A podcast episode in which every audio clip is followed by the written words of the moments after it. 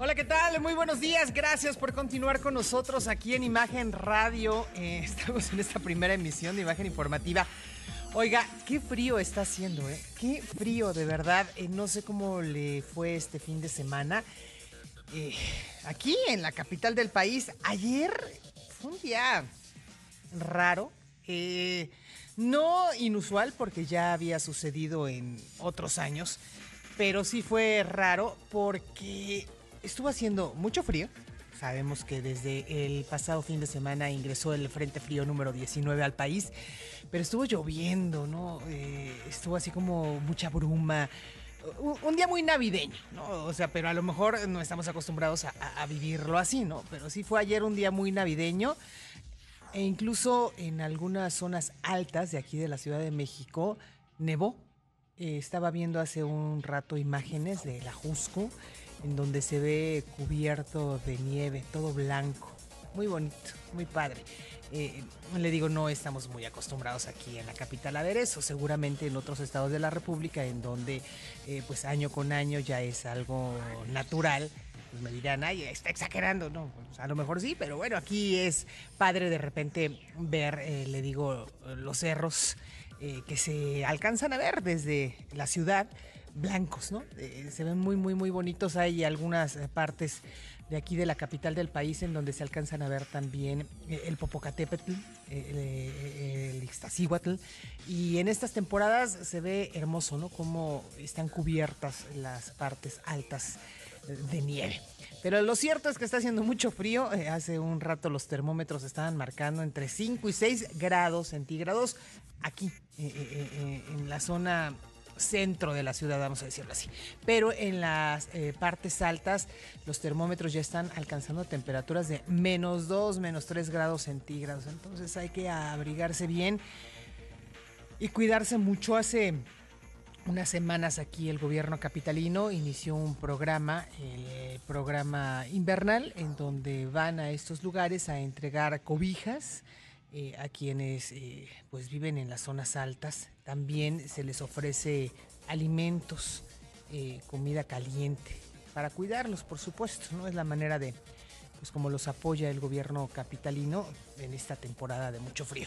Pero ¿cómo les está yendo también en Estados Unidos? En Estados Unidos también fue un fin de semana congelante y así, en esos términos los pongo, congelante y es que de acuerdo a las autoridades, al Servicio Meteorológico de Estados Unidos, lo que se vio o se está viendo en estos días allá en diversos eh, estados de Estados Unidos, en diversas ciudades, pues no se había visto desde hace 40 años. Desde hace 40 años no se había visto una situación así.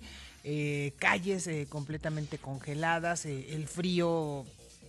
Me mandaban hace unos días una imagen del termómetro de Iowa, menos 22 grados centígrados era lo que tenían y se preveía que bajara aún más la temperatura. Entonces, todavía está pues faltando para que continúe eh, eh, el tema de las bajas temperaturas. Eh, hoy estamos viendo una situación así, se espera que en los próximos días todavía desciendan un poco más, así que a sacar las chamarras, a sacar los abrigos, los suéteres, todo lo que sea posible para, para cubrirnos, ¿no? Y pues lo que le he venido diciendo a lo largo de estos días, si usted no se ha vacunado todavía contra la influenza, vacúnese por favor. Si usted está enfermo, quédese en casita para que no contagie a nadie más. Si es que no tiene que salir, por supuesto. Si tiene pequeñitos, protégelos, protéjalos mucho. Y también eh, si tiene adultos mayores, pues también cuídelos mucho. Es el lunes ya, 26 de diciembre de 2022. Estamos arrancando la última semana de este año. Y como todos los días, saludamos con mucho gusto a todas las estaciones hermanas y afiliadas de Grupo Imagen en todo el país. Hoy en especial saludamos a quienes nos escuchan desde San Luis Potosí, en el 103.1 FM de Imagen San Luis Potosí. Un fuerte abrazo para Adriana Gómez y a todo su equipo de trabajo. Esto es Imagen Informativa, primera emisión, información sólida siempre. Y bueno, pues a nombre de Pascal Beltrán del Río, titular de este espacio, lo invito a que a partir de este momento se quede con nosotros y hasta las 11 de la mañana porque le llevaremos a usted toda la información que se ha generado en México y en el mundo en las últimas horas y por supuesto lo que vaya aconteciendo a lo largo de estas cuatro horas de esta primera emisión. Después de esta pequeña pausa le tengo ya las principales noticias. Muy buenos días. 7 de la mañana ya con 6 minutos y en pleno día de Navidad, el Frente Frío 19 acompañado de una onda gélida llevó las temperaturas a puntos de menos cero y dejó postales navideñas como caída de agua-nieve y nieve en diversas zonas del norte del país como Durango y Chihuahua. Este fenómeno también impactó con ventarrones a Tamaulipas, San Luis Potosí y Veracruz, por lo que han resultado afectados 175.894 usuarios de la Comisión Nacional de Electricidad, los cuales representan 3% del total en los tres estados de acuerdo con la CFE. En Ramos Arispe, Coahuila, usuarios en redes sociales también documentaron la caída de lluvias y nieve en varias carreteras, por lo que autoridades de protección civil recomendaron a automovilistas a manejar con precaución y a abrigarse bien. Si usted nos está viendo a través de imagen multicast en el 3.4 de televisión abierta, mire, le comparto estas bellas postales de fin de semana aquí en nuestro país.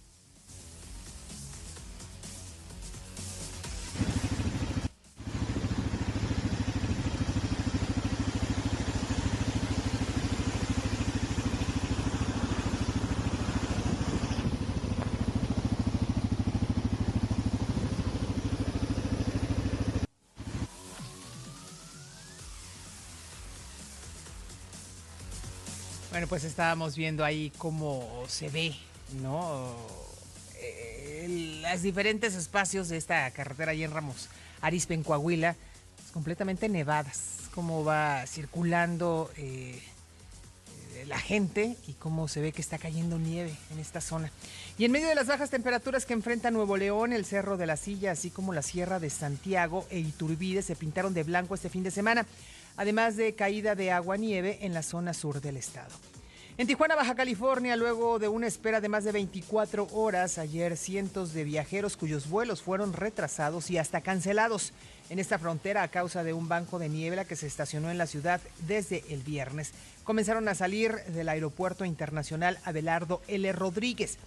Aproximadamente un centenar de vuelos fueron retrasados o cancelados hasta nuevo aviso ante las condiciones adversas y miles de viajeros tuvieron que pernoctar en la terminal aérea desde la noche del 23 de diciembre y se vieron obligados a pasar Navidad en la terminal aérea que registró aglomeraciones, reclamos, discusiones y hasta peleas. Ahí mismo en Tijuana, al menos 15 viviendas de una invasión en la colonia Oaxaca se incendiaron durante la Nochebuena, dejando sin hogar a igual número de familias. El fuego se propagó rápidamente porque las casas estaban construidas con madera. Los bomberos combatieron el incendio durante tres horas. Y en Matamoros, Tamaulipas, una muy fría Navidad, pasaron 500 migrantes que se negaron al traslado a refugios y durmieron en las márgenes del río Bravo, sin importar las bajas temperaturas que ocasionó el Frente Frío número 19 a la región mientras unos 1.500 migrantes saturaron el auditorio Mundo Nuevo, donde recibieron alimentos y atención médica por parte del gobierno municipal. En Veracruz, el marcado descenso en la temperatura provocó la primera nevada en el Parque Nacional Cofre de Perote, por lo que las autoridades impusieron restricciones para turistas. En Toluca, la primera nevada cubrió de blanco el emblemático volcán de la entidad. Mire usted.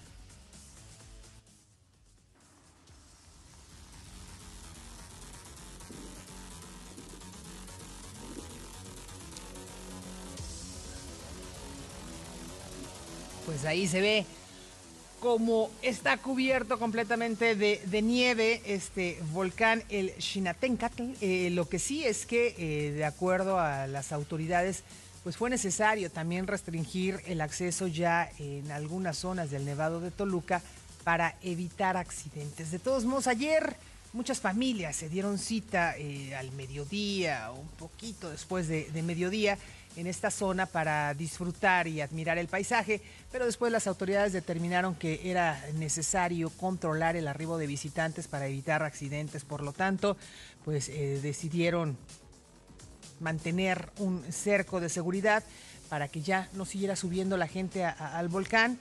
Y bueno, pues el día de hoy, eh, vamos a ver en un rato más cómo amanece por allá, eh, si se está permitiendo el paso o ya de plano, pues las autoridades determinaron que no podía seguir subiendo más gente al volcán de Toluca. Y bueno, eh, llamaron precisamente a las autoridades, las autoridades de protección civil llamaron a los visitantes del Nevado de Toluca, pues no caminar fuera de los senderos establecidos sobre nieve, riscos o terrenos desconocidos y usar ropa y calzado adecuado, impermeable y térmico. Además de recordar que el acceso al cráter es únicamente por el paso a por el paso del Quetzal. Y aquí en la Ciudad de México, el Ajusco también se pintó de blanco con caída de nieve y aguanieve, así como otras zonas montañosas de alcaldías como Coajimalpa, Álvaro Obregón, Magdalena Contreras y Milpa Alta. Por la presencia de lluvia acompañada de granizo, se activaron la alerta amarilla en Iztacalco, Iztapalapa, Magdalena Contreras, Tlalpan y Venustiano Carranza y alerta naranja, esto en Coyoacán.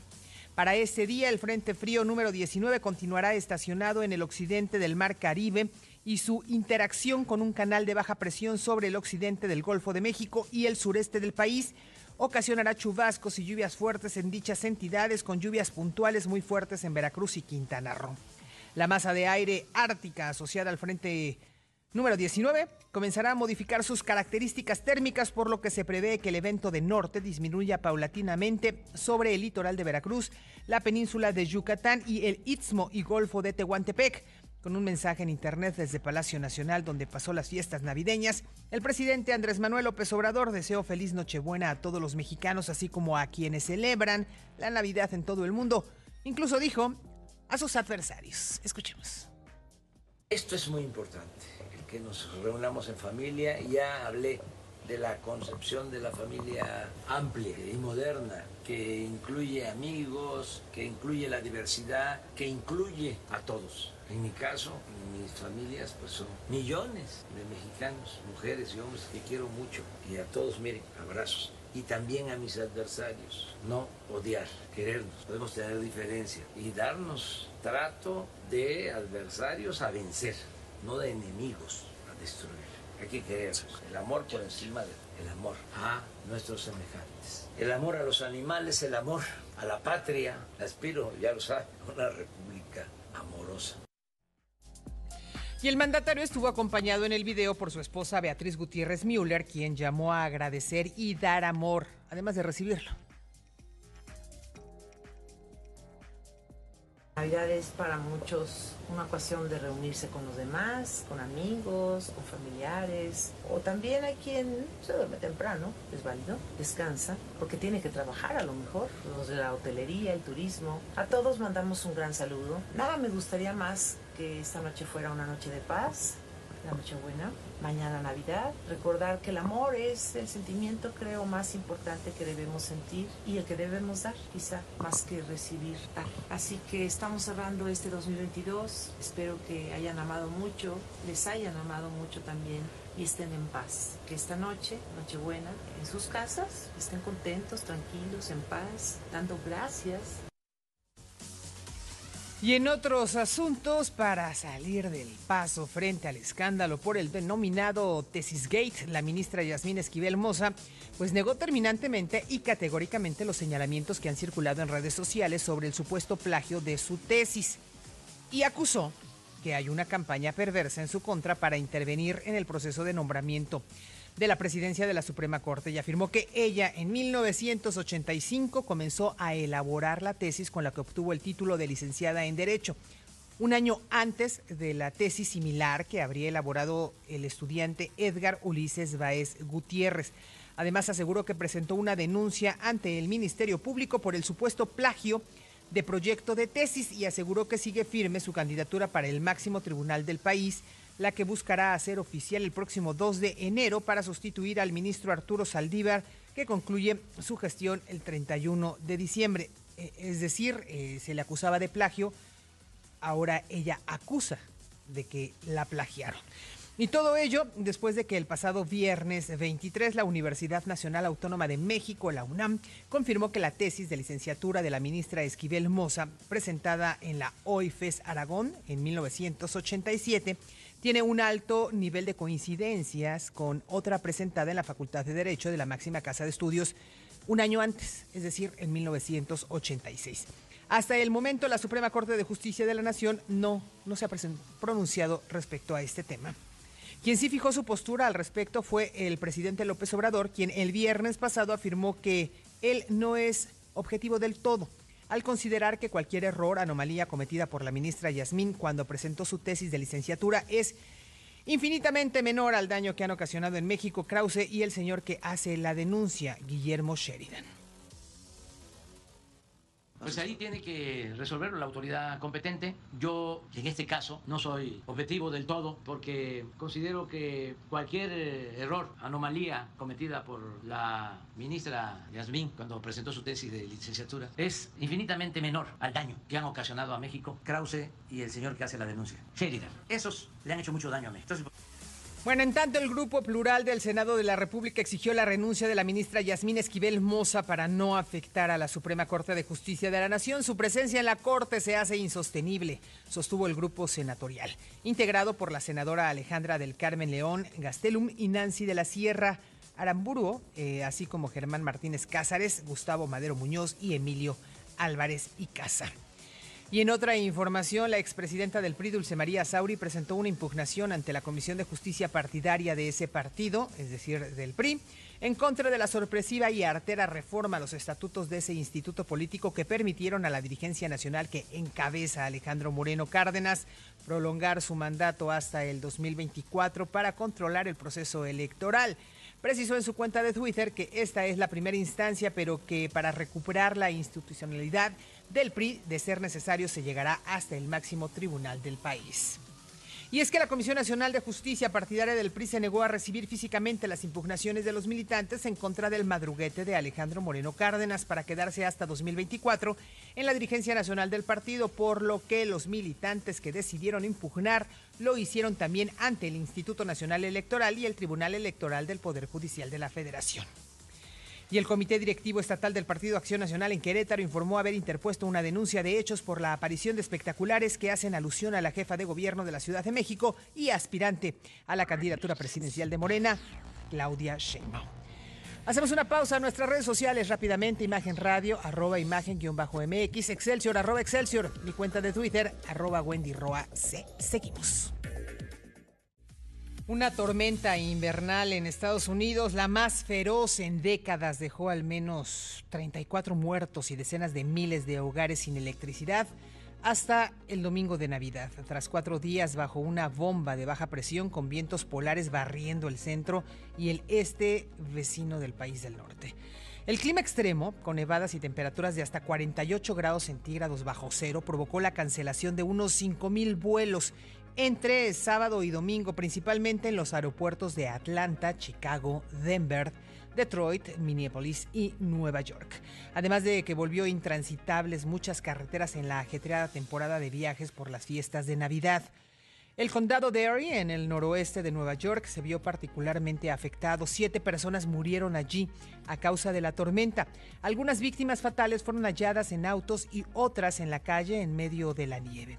Hasta anoche, más de 150 mil personas seguían sin energía eléctrica. Los estados más afectados son Maine, Nueva York, Virginia, Washington y Vermont. Canadá también resultó afectado por la tormenta y todas las provincias tenían alertas meteorológicas. Cientos de miles de personas se quedaron sin electricidad en Ontario, en Quebec y los aeropuertos de Vancouver, Toronto y Montreal sufrieron cancelaciones de vuelos. En la víspera de Navidad, y pese a que el termómetro se ubicaba en 7 grados bajo cero, tres autobuses con más de 150 indocumentados procedentes de Texas arribaron cerca de la residencia de la vicepresidenta estadounidense Kamala Harris, esto en Washington. Algunos de los indocumentados vestían solo playeras, por lo que les brindaron cobijas y los subieron a otro autobús que iba a una iglesia local. Y las autoridades de Texas no confirmaron su participación en el traslado, pero este año el gobernador Greg Abbott ha enviado decenas de autobuses con migrantes a estados gobernados por demócratas como forma de protesta contra la política migratoria del presidente Joe Biden. Y desde noviembre aumentaron los cruces fronterizos ilegales de migrantes cubanos y nicaragüenses. Las autoridades estadounidenses hicieron 34.675 detenciones de cubanos en la frontera sur 21% más que las 28.848 detenciones de octubre. Al mismo tiempo se hicieron 34.209 detenciones de nicaragüenses. 65% más que las 20.920 detenciones de octubre. La Oficina de Aduanas y Protección Fronteriza registró 233.740 encuentros con inmigrantes, 1% más que los 231.294 de octubre. La nacionalidad más numerosa fue la mexicana, seguida de la cubana y la nicaragüense. El incremento en la migración desde México responde a los preparativos que se hacen para poner fin al título 42, una norma de salud pública destinada a prevenir la propagación del COVID-19 durante la presidencia de Donald Trump. Y en su tradicional mensaje de Navidad en la Plaza de San Pedro en Roma, el Papa Francisco pidió ayer por la paz en todas las regiones del mundo donde hay conflictos, en un escenario que calificó como de Tercera Guerra Mundial. Al dar la bendición, eh, Urbi et Orbi, el Papa denunció los 10 meses de guerra en Ucrania y llamó a cesar los conflictos en Yemen y Siria. Escuchemos. Sancti Apostoli Petrus et Paulus, de quorum et autoritate confidimus, ipsi intercedam pro nobis ad Dominum. Amen. Precibus et meritus Beate Maria Semper Virginis, Beati Michaelis Arcangeli, Beati Ioannis Baptiste, Santorum Apostolorum Petri et Pauli et Omnium Santorum, miserator vestri omnipotens Deus, et dimissis omnibus peccatis vestris, perducat vos Iesus Christus ad vitam aeternam. Amen. Indulgentiam, absolutionem, remissionem omnium peccatorum vostrorum. Spatium vere fructuose penitentie, con semper penitens, et emendationem vitae gratiam et consolationem Sancti Spiritus, et finalem perseverantia in bonis operibus triva, vobis omnipotens et misericordomius. Amen. Et benedictio Dei omnipotentis, Patris, et Filii, et Spiritus Sancti, descenda super vos et maniat semper. Amen. Parte, de lo que dice eh, el Papa Francisco es que lamenta que se prefiere escuchar otras razones dictadas por las lógicas del mundo y los convocó, bueno, convocó a, a la población a pedir que eh, aquí, en la tierra, que lo vio nacer, se retome el diálogo y la búsqueda de confianza recíproca entre israelíes y palestinos. Es lo que comenta, bueno, de lo parte de lo que dijo el Papa Francisco el día de ayer. Hacemos una pausa, no se vaya, continuamos. 7 de la mañana con 32 minutos. Estoy viendo imágenes en este momento del Ajusco, aquí en la Ciudad de México. Están amaneciendo a 0 grados centígrados. Se ve ahí como la parte alta, conocido como el Pico del Águila, pues se encuentra nevado. Eh, ayer le decía, eh, aquí en la Ciudad de México, eh, pues bajó mucho la temperatura. Llovió y pues esto generó que las calles, normalmente los 25 y los primeros suele suceder, las calles de la ciudad pues están vacías, ¿no? Pero ayer estaban todavía más vacías. no, o sea, no había, no, la gente no salía, la gente se quedó guardada en casita. Y bueno, la onda gélida por el Frente Frío número 19 trajo temperaturas de hasta menos 3 grados en ciudades de la frontera de Tamaulipas y debido a que el frío se extendió en toda la entidad, hubo personas con hipotermia. Eso, eso es lo, lo feo en esto del frío. Las autoridades activaron la apertura de albergues. Allá se encuentra mi compañero Alfredo Peña. Alfredo, ¿cómo estás? Muy buenos días. ¿Qué tal, Wendy? Pues buenos días. Ah, así es, este, fíjate que desde el sábado, este, inmediatamente los, lo personal de protección civil y mismo gobierno del estado y municipal activaron albergues en los diferentes este, ciudades de la frontera norte con ahí con los Estados Unidos. De hecho, también se extendió hacia lo que es el centro este, de- del estado y parte también del sur. Eh, pues hay que recordar que en el sur pues es un es un clima cálido, estás hablando de eh, regularmente andas en los 40, 38 grados centígrados, está cerca del mar y pues prácticamente cuando ellos son sorprendidos por este una temperatura de 4 grados, pues prácticamente les, les, les incómodo, ¿verdad? Y, y pues bueno, eh, eh, en, este caso, pues los, ele- los elementos de protección civil, como te, como te señalaba, pues empezaron también a, a realizar los operativos carrusel, ya que se vieron obligados en cierta forma a, bueno, no obligados, sino o casi obligaron a las gentes de calle a llevarlas al- a los albergues. Todavía las cifras así oficiales no las tenemos, pero este, eh, pues tú- hubo el miedo, ¿no? De que gente pudiera morir en, en la calle porque eh, aparte de que se sentían los menos 3 grados centígrados, había una sensación de hasta menos 9. Eh, eh, el caso así más palpable fue en lo que viene siendo la ciudad de, de, Matamoros y Nuevo Laredo, donde este, este clima pues dejó hermosas postales, fuentes que se quedaron congeladas, así como quien dice, se quedaron ahí en cámara lenta, se, ven, se ven hermosas pero pues también como decimos pues el, clima estuvo súper súper este frío. Eh, Matamoros ahí mismo eh, al momento de activarse los albergues que en este caso fue la mayoría para los migrantes este pues en un principio se resistieron más sin embargo al ver que, el clima iba bajando este, en su temperatura terminaron por este, irse a, al, al, albergue de, este, de, esta institución de Mundo Nuevo y prácticamente están albergando en este momento 2.000 este, migrantes de todas nacionalidades y la mayoría de ellos son este pues niños y mujeres. En este caso Gladys Cañas nos manifestó precisamente anoche que este dos de ellos estuvieron en situación grave este, mm. por la hipotermia y fueron trasladados al hospital este, de, de, de Matamoros, este Alfredo Pumarejo. Afortunadamente, pues ya se están restableciendo. El, el, reporte es de que ya están van van bien y, y pues van a regresar ahí al, grupo de, migrantes, donde sí tienen un problema este, un tanto delicado, o pues, también grave, digámoslo así, este, es ahí en, Reynosa. La gente, los migrantes, no se quieren ir a los, a las, este, a los albergues, son pocos los que aceptaron, pero la mayoría se quedó ahí. Hay hecho unos videos que se estuvieron manejando ahí en redes sociales de cómo a, a las 2 de la mañana del día para amanecer sábado este entró el, las ráfagas de viento este pues vaya mm, eh, de manera espectacular y escalofriante y pues cómo se defendió de manera inmediata el, el clima. También este agreguemos que a causa de esto eh, hubo una falla, una falla en el sistema de energía eléctrica que poco a poco pues se, se fue este eh, reparando para, para, para, para que este, los usuarios tuvieran su energía eléctrica.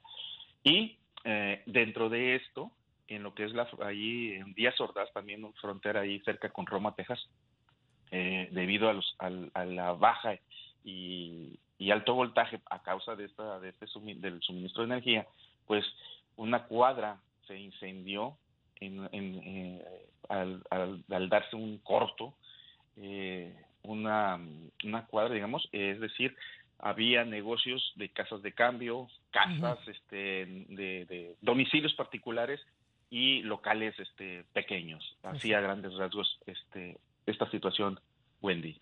Oye, pues sí, y, se espera que siga bajando todavía más la temperatura. Ojalá que, pues los migrantes, yo sé que para ellos, eh, eh, pues es súper importante mantenerse cerca de, la frontera por cualquier resolución que pudiera darse, pero ojalá que sí pudieran ser eh, trasladados a los albergues, como tú bien dices, un caso de hipotermia, una pérdida humana siempre va a ser muy lamentable y si se puede evitar, pues qué mejor hacerlo de esta forma. Muchísimas gracias, Alfredo, te mando un fuerte abrazo. Estamos a pendiente. Muy buenos días, Alfredo Peña, con esta información desde la frontera de Tamaulipas. Una pausa, seguimos. Ahora nos vamos, nos vamos hasta Coahuila. Allá se encuentra nuestra compañera Alma Gudiño, eh, que como usted sabe, bueno, pues también ha estado bajando mucho la temperatura en esta zona. Eh, hablábamos eh, justo el pasado viernes, Alma, y bueno, nos decías que también se habían instalado albergues, pero la gente no quiere precisamente acudir a estos lugares.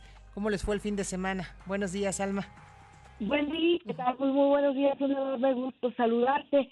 Pues así es, efectivamente, este fin de semana, por lo menos el día de ayer, las temperaturas dieron una tregua a Coahuila y el clima mejoró un poco, sin embargo, pues espera que las condiciones se vayan restableciendo poco a poco.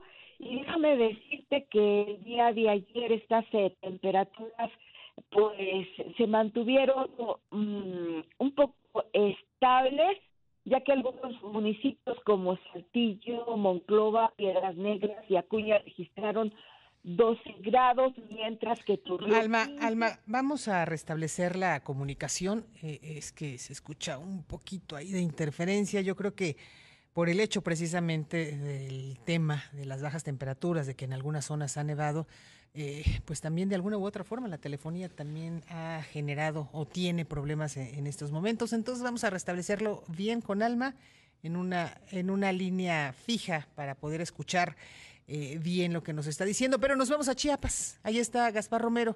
¿Cómo les fue este fin de semana también? Bajas temperaturas. Eh, no sé si haya nevado en algunas zonas por allá. Gaspar, ¿cómo estás? Muy buenos días.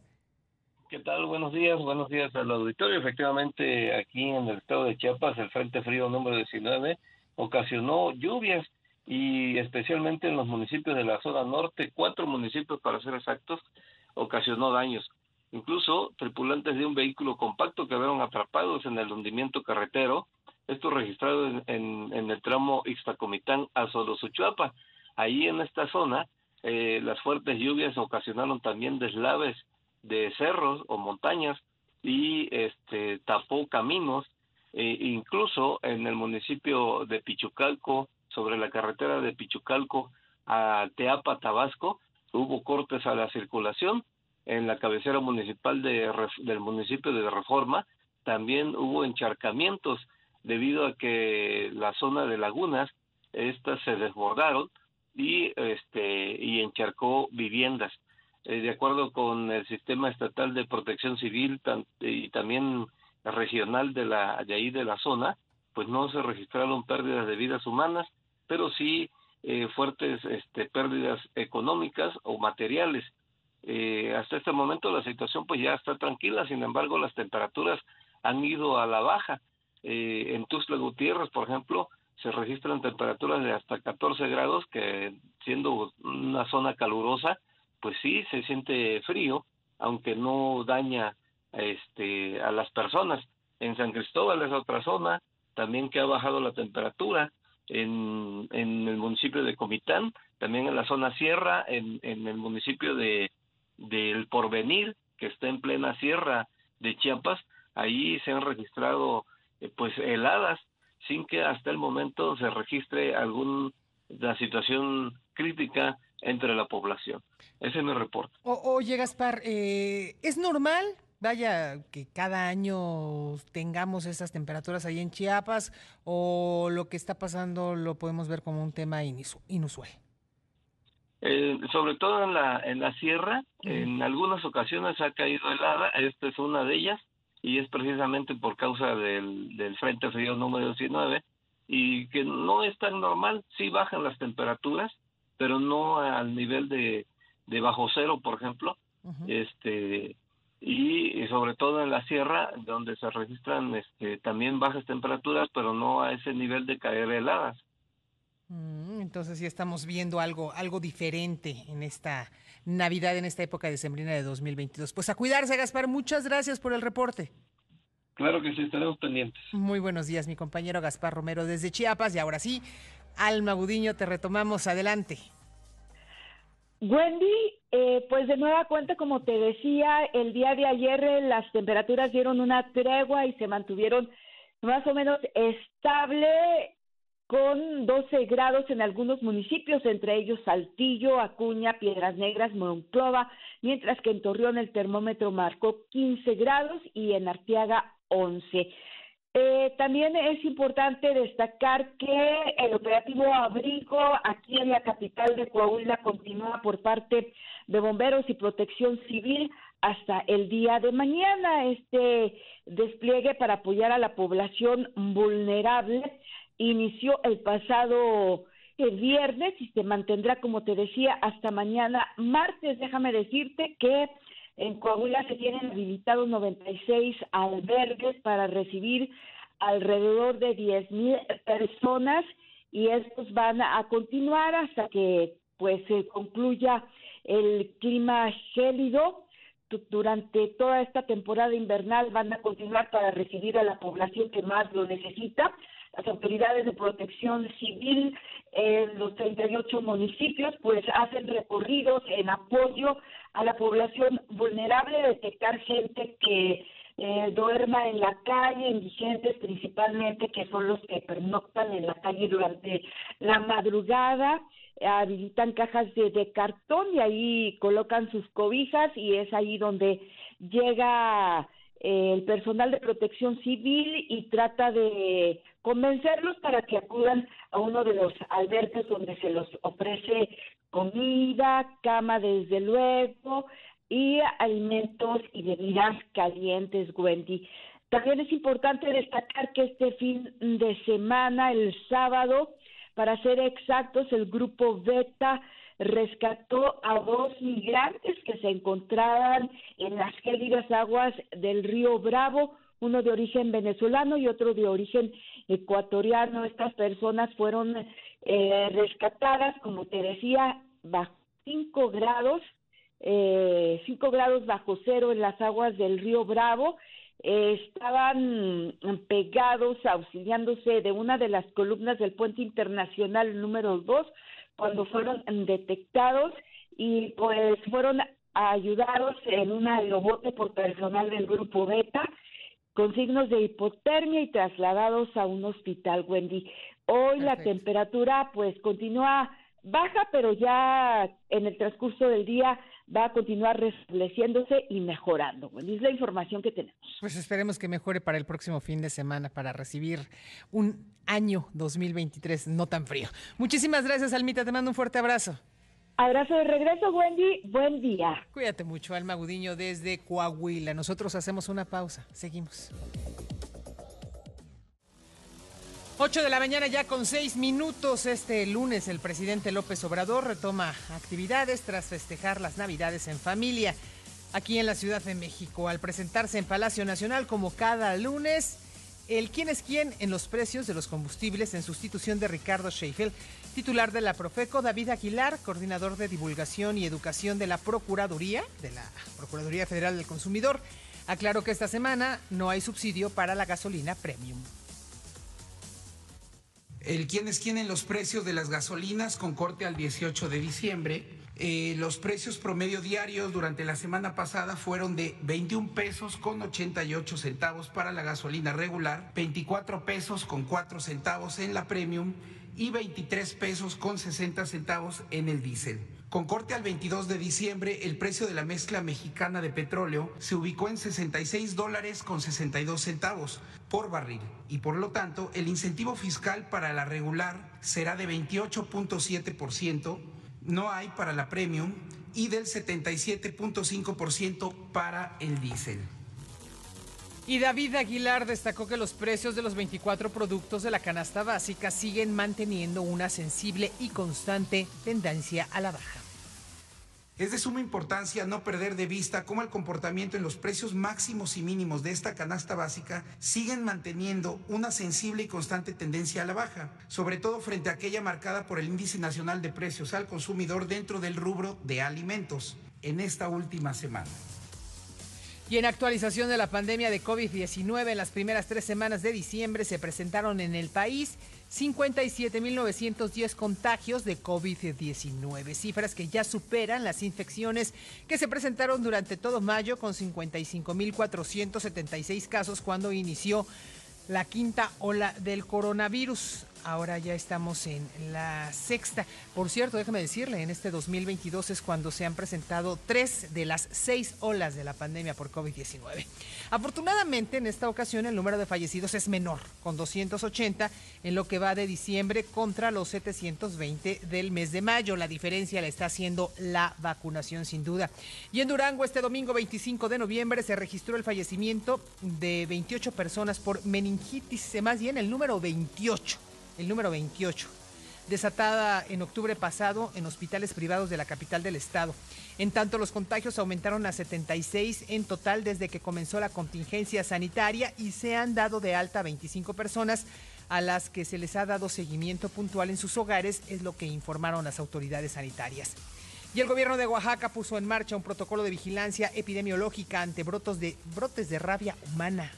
Rabia humana, esto en la región de Valles Centrales, luego de que los servicios de salud en la entidad detectaron a tres pequeñitos, a tres niños con la enfermedad en la comunidad de Palo de Lima, en el municipio de Texmelucan.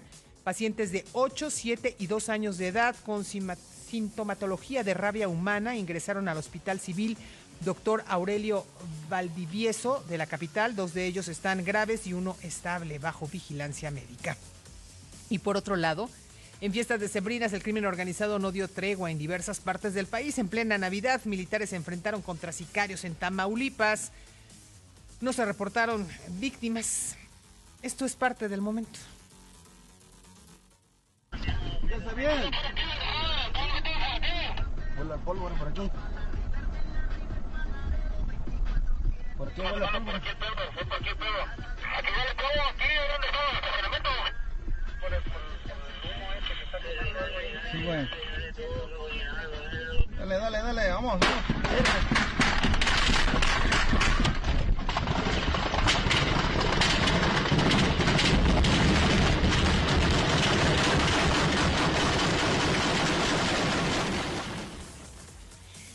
Y durante la víspera de Nochebuena y la mañana de Navidad, entre los municipios de Guaymas, Empalme y Cajeme se registraron hechos violentos, hallazgo de fosas clandestinas, ejecuciones armadas y levantones en Cajeme y el Valle del Yaqui suman 50 homicidios dolosos tan solo, tan solo en el mes de diciembre. Y en Jojutla, Morelos, tres integrantes de una familia fueron asesinados y dos más resultaron lesionados luego de que dos hombres armados ingresaron cuando disfrutaban de su cena navideña en el patio de su casa. Ahí les dispararon prácticamente a quemarropa. Entre las víctimas hay una menor de edad y otro más se encuentra gravemente lesionado. Y en redes sociales circulan videos donde se denuncia a camionetas del cártel Jalisco Nueva Generación repartiendo juguetes en calles del barrio de El Retiro de Guadalajara, en pleno corazón de la capital de Jalisco. En las imágenes se aprecia a las camionetas cerrando las calles de Eulogio Parra y Agustín Rivera, donde ya los esperaban decenas de niños. En ningún momento se aprecia a elementos de la Policía de Guadalajara o de otras corporaciones a revisar esta situación. Tampoco se especifica la fecha en que fueron grabados estos videos. Pura gente del doble R, pa. Ahí viene. Era no que no venían con su gente. Lo bueno que no se les olvida las raíces, carnal.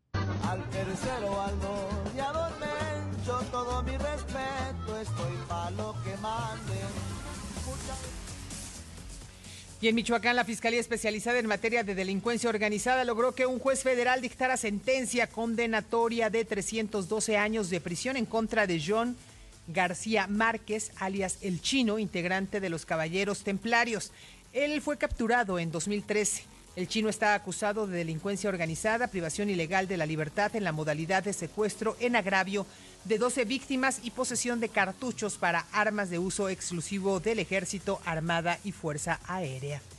Y aquí en la Ciudad de México, policías de investigación de la Fiscalía General de Justicia detuvieron a José Gabriel N., alias El Perro, uno de los principales líderes de la Unión Tepito. Esto se logró en las inmediaciones del anillo periférico a la altura de la colonia Cantil eh, del Pedregal, esto en la alcaldía Coyoacán.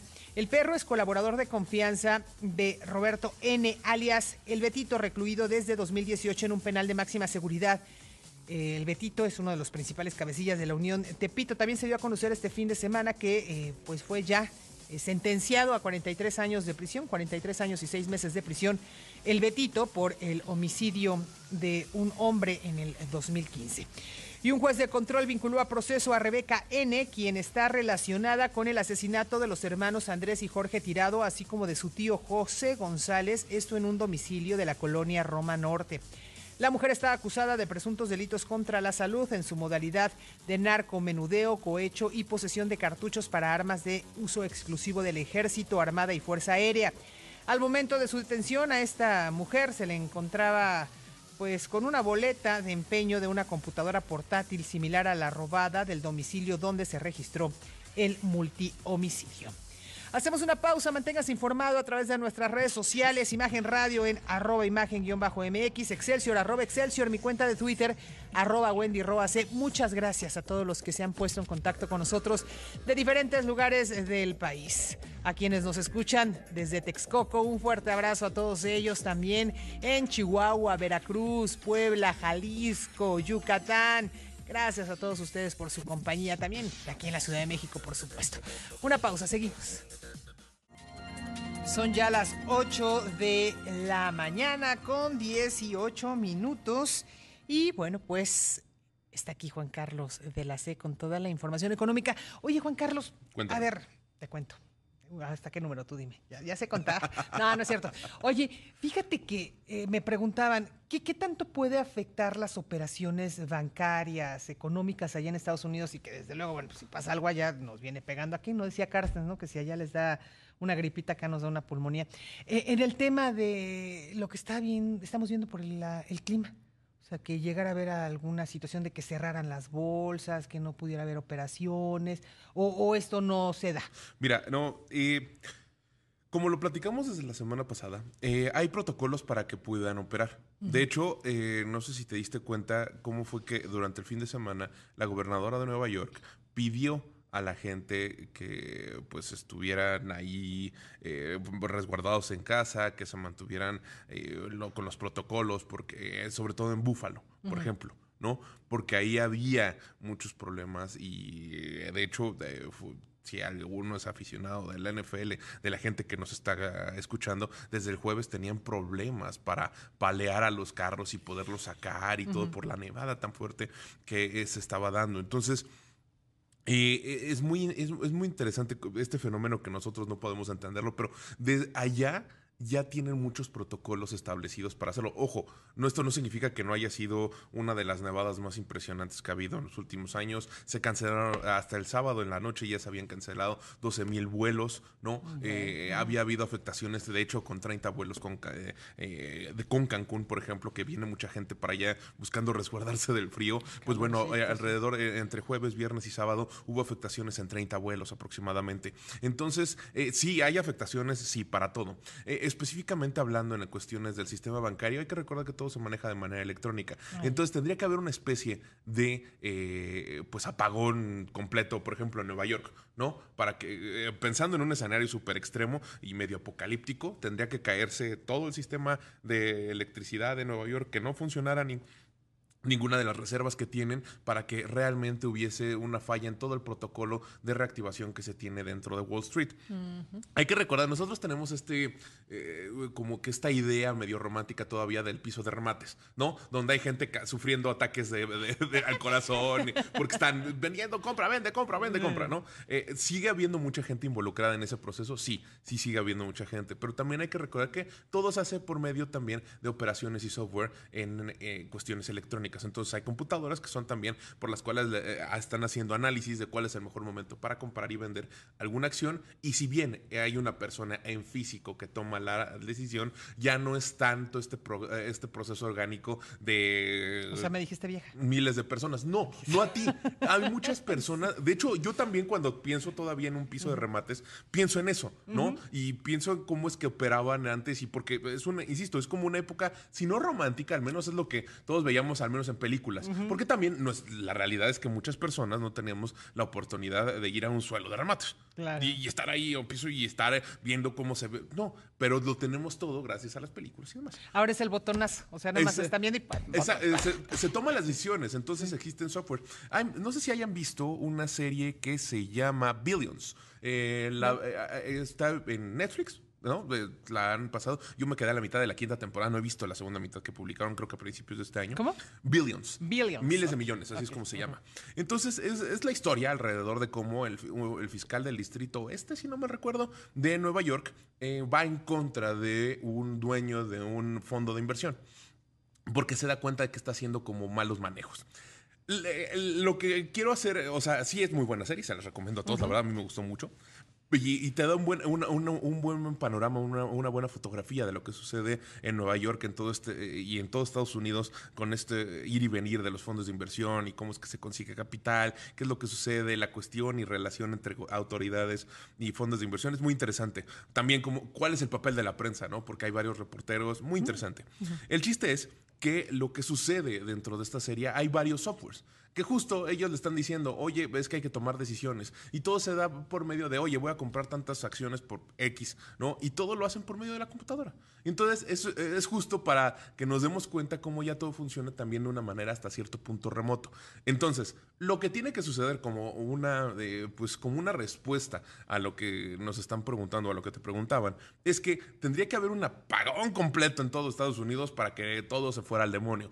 Puede llegar a haber afectaciones y sí, no, no se descarta, ¿eh? Pero es como aquí, la CFE, que el fin de semana tuvo algunos problemas y dijo, ya los recuperamos, si no me recuerdo en Veracruz, Chihuahua y no me acuerdo cuál era la otra ciudad donde hubo ahí varios, eran apenas el 3% de todas las personas que, eh, o de, todas las, De los de- de todos los usuarios que se tiene por parte de la CFE, entonces mm, se reactivó rápido, ¿no? Entonces, lo mismo puede suceder en Estados Unidos, claro que sí, pero tendría que ser un escenario completamente apocalíptico para que suceda esto. O irnos al otro extremo que no tiene nada que ver con el clima, que tenga que haber una especie como de ultra hackeo mega masivo en contra de los sistemas como el que tenemos nosotros que es el SPAY, para que todo se frene. No sé si recuerdas que uh, justo hubo algunas situaciones a nivel internacional en las cuales se han empezado a evaluar ciertos protocolos para mejorar este tipo de cosas y que, sea, y que no haya ninguna afectación dentro de los procesos para que no haya este para que se puedan realizar todavía las transacciones sin ningún problema. Oye, eh, eh, Wall Street es como la casa de bolsa de aquí de México. Wall Street eh, es eh, el lugar donde está la bolsa dentro de los Estados Ujú. Unidos, es Nueva York. Y se le llama así románticamente desde, si no mal recuerdo, es desde 1870, que fue cuando se instauró, por ahí más o menos. Ujú. Me falla el dato histórico, pero es cuando se empezaron. Y de hecho, antes, por eso se les llaman en algunas partes eh, románticamente también los papeles a las acciones. ¿Por qué? Porque antes empezaban, se anotaba cuánto compraba una persona de acción en un papel y, toma, y se los daban, ¿no? Y ya era, eso era parte, eso era lo que significaba la propiedad de las personas. Entonces, esto eh, tiene muchos años y por eso, porque está instalado todo en, la- en Wall Street, en la calle de Wall Street que está ahí en Nueva York. Oye, pero bueno, si bien no hubo un tema de afectación en, la- en las transacciones bursátiles, pues sí hubo pérdidas económicas, ¿no? En Estados Unidos por todo el tema de... Pues de- todavía no podemos calcular cuál es la pérdida económica como tal, pero eh, hay que estar observando cuál va a ser el- la afectación en ciertos mercados. Por ejemplo, el mercado del gas, el mercado, porque se utiliza más el gas para eh, mantenerse calientes, ¿no? El mercado eléctrico también por, la misma, por el mismo motivo. Hay que estar observando precisamente cuál- cuáles pueden ser las, eh, las afectaciones en esos sectores. Por ejemplo, eh, FedEx, UPS, todas estas eh, empresas de paquetería y de envíos de de productos. eh, también a- a- anunciaron desde el fin de semana que iban a eh, tener, eh, pues, a lo, a lo mejor algunos problemas. Eh, ahí es también donde hay que observar cuáles son lo- los protocolos, cómo es que esto evoluciona y cómo es que esto puede llegar a afectarles a los precios de sus acciones, por ejemplo, pero la verdad es que yo no lo creo. ¿Por qué? Porque es un problema no interno de las, de las empresas, sino es un problema a nivel general de los Estados Unidos. Entonces, lo que se tiene que tener cuidado es también en los precios de algunos minerales, en los precios de este tipo de cosas, en- eh, es, es en donde hay que ver la afectación. Pérdidas económicas, ya también tendremos que ver los reportes de cuántos fueron los vuelos cancelados. Es, eh, a lo mejor en la siguiente semana, o sea, Ujú. eh, sí en enero, pero no muy tarde. Vamos a ver, por ejemplo, Southwest, eh, American Airlines, eh, Delta, todos estos, eh, cuáles son los reportes de afectaciones totales que se vieron. De acuerdo con lo que se daba, a conocer el fin de semana, Southwest había tenido una afectación en el 25% de sus vuelos del sábado, si no mal recuerdo. Entonces, ahí eh, ese es el punto, ¿no? ¿Cuáles son las pérdidas que esto genera a la hora de que se le tiene que recuperar de manera monetaria los vuelos cancelados a los usuarios? Porque esos son parte de las leyes, ¿no? Existen reglas ya, para que no, aquí también, de hecho, se han empezado a mejorar estos protocolos y eh, se tiene, ¿no? Se, supone, pues, si no, también por eso tienes una Profeco, tienes una, eh, las autoridades correspondientes a las cuales te tienes que quejar. En Estados Unidos, insisto, también es, es de esta manera y si no se logra un acuerdo entre usuario y pasajero y aerolínea, ahí es cuando ya ti- entra este protocolo en el cual tienes que pagar dinero por las pérdidas ocasionadas. Oye, pues muy interesante a ver qué es lo que pasa. Lo, lo cierto es que si usted pidió su regalo a Santa Claus en Amazon, pues a, a lo mejor le llega en Reyes. ya nos vamos. Tenemos que ir a corte. Exacto. Al ratito nos escuchamos otra vez. Seguimos platicando, Winnie. 8 de la mañana ya con 31 minutos. Eh, esta mañana el presidente López Obrador volvió a salir en defensa de la ministra Yasmín Esquivel Moza, acusada de haber plagiado su tesis de licenciatura, licenciatura eh, en Derecho, esto en 1987. Eh, dijo, no, 86, dijo que el plagio es una especie de robo que tiene que ver con lo intelectual, lo académico, pero pues fue hace 40 años, ¿no? Es lo que dice el presidente. Y señaló que un grupo conservador descubrió que ella había copiado, pero se dio a conocer a través de un medio que se caracteriza por defender a la mafia del poder. Así lo dijo. Ya la ministra está pidiendo que la UNAM investigue, porque ella dice que no es cierto, que ella hizo primero el trabajo y que fue a ella a la que plagiaron. Y está pidiendo que la UNAM haga una investigación y se llegue al fondo. Y eso yo lo veo bien, que los especialistas, autoridades de la UNAM investiguen y den a conocer un dictamen sobre este asunto. Y bueno, del caso y de las implicaciones jurídicas sobre la actuación de Esquivel Moza, quien insiste en que va a buscar la presidencia de la Suprema Corte de Justicia de la Nación el próximo martes 2 de enero, estaría, bueno, pues ya postulándose para este cargo. Vamos a platicar esta mañana con Javier Martín Reyes, él es profesor e investigador del CIDE. Eh, profesor, ¿cómo está? Muy buenos días. Hola, ¿qué tal, Wendy? Como siempre, con el gusto de saludarte. Al contrario, igualmente. Pues profesor, ¿qué es lo que hoy estamos viendo? Eh, llama la atención. La semana pasada, bueno, pues eh, la ministra eh, se encontraba en el ojo del huracán, ¿no? Después de que nos presentaron que había altas coincidencias, como lo dijo la Universidad Nacional Autónoma de México, entre una tesis presentada un año antes que, que la de ella. Y hoy, bueno, pues parece que se está volteando todo, ¿no? Eh, al menos eh, eh, eso es lo que se intenta por parte de, la ministra de su defensa, en decir que la que fue afectada o a la que plagiaron fue a ella y por lo tanto, pues el responsable es el otro y, y va a presentar una denuncia. Vaya, como que esto ya está agarrando otro, otro, otro camino, ¿no? Pues mira, yo, yo creo que la pregunta eh, fundamental, Wendy, que no ha podido responder la ministra Yasmín Esquivel y que sigue haciendo de que estas acusaciones de plagio en contra de ella sean eh, pues altamente probables, verosímiles, es la cuestión del tiempo, ¿no? O sea, es decir, la primera tesis, ¿no? Del, del, del licenciado Báez se defendió, como podemos consultar en el archivo electrónico que está disponible para cualquier persona, en julio de 1986, ¿no? Y es una tesis, además, que incluso tiene más contenido que la que presentó la, en su momento la ministra eh, Esquivel. Tiene un apartado con trabajo de campo, tiene un último capítulo con una reflexión personal, ¿no? Uh -huh. Y la tesis que ella presenta es posterior, o sea, es decir, ella la defiende un año y dos meses después, hasta septiembre de 1987. Entonces, aquí la gran pregunta, la cuestión, lo fundamental, lo que ella no ha podido explicar eh, convincentemente es cómo una persona que defendió la tesis, ¿no? Un año y dos meses antes, incluso con más contenido, le pudo a ella plagiar, robar, ¿no? Una tesis que se presenta un año y dos meses después. Mientras ella no pueda explicar eso, pues entonces creo que se mantiene la hipótesis, que yo creo que está ampliamente eh, eh, compartida por quienes han revisado eh, y hemos revisado estos trabajos, pues de que lo más probable es que la persona que fue copiada fue la primera, ¿no? Porque digamos ahora sí que el, primero que la, que, la, que la presenta, pues tiene la presunción de que es el autor o el, autor en este caso de la, de la tesis y que eventualmente después vino eh, lo del piaje, ¿no? Eh, creo que esto además, eh, o esta tesis, se, se, se, robustece, se vuelve como todavía más firme, pues con la muy errática manera en la que la ministra ha contestado, ¿no? O sea, es decir, en un primer momento, lo que hizo la ministra Yasmín Esquivel, en pues, un manejo yo creo que bastante poco adecuado de la situación, fue empezar a divulgar un montón de documentos pues, que no tienen nada que ver con el, con el asunto, ¿no? Divulgó ahí una carta de su director de la tesis de doctorado, cuando, bueno, pues la tesis de doctorado le hice en otra institución, en otro momento, no tiene nada que ver con que si plagió o no plagió su tesis de licenciatura, presentó cartas de, de gente que estuvo en el examen oral, diciendo que había sido muy buen examen oral, y por supuesto, pues ella pudo haber hecho ¿no? un muy buen examen oral y eso no quita la posibilidad de que haya plagiado este el, el, el trabajo eh, escrito, ¿no?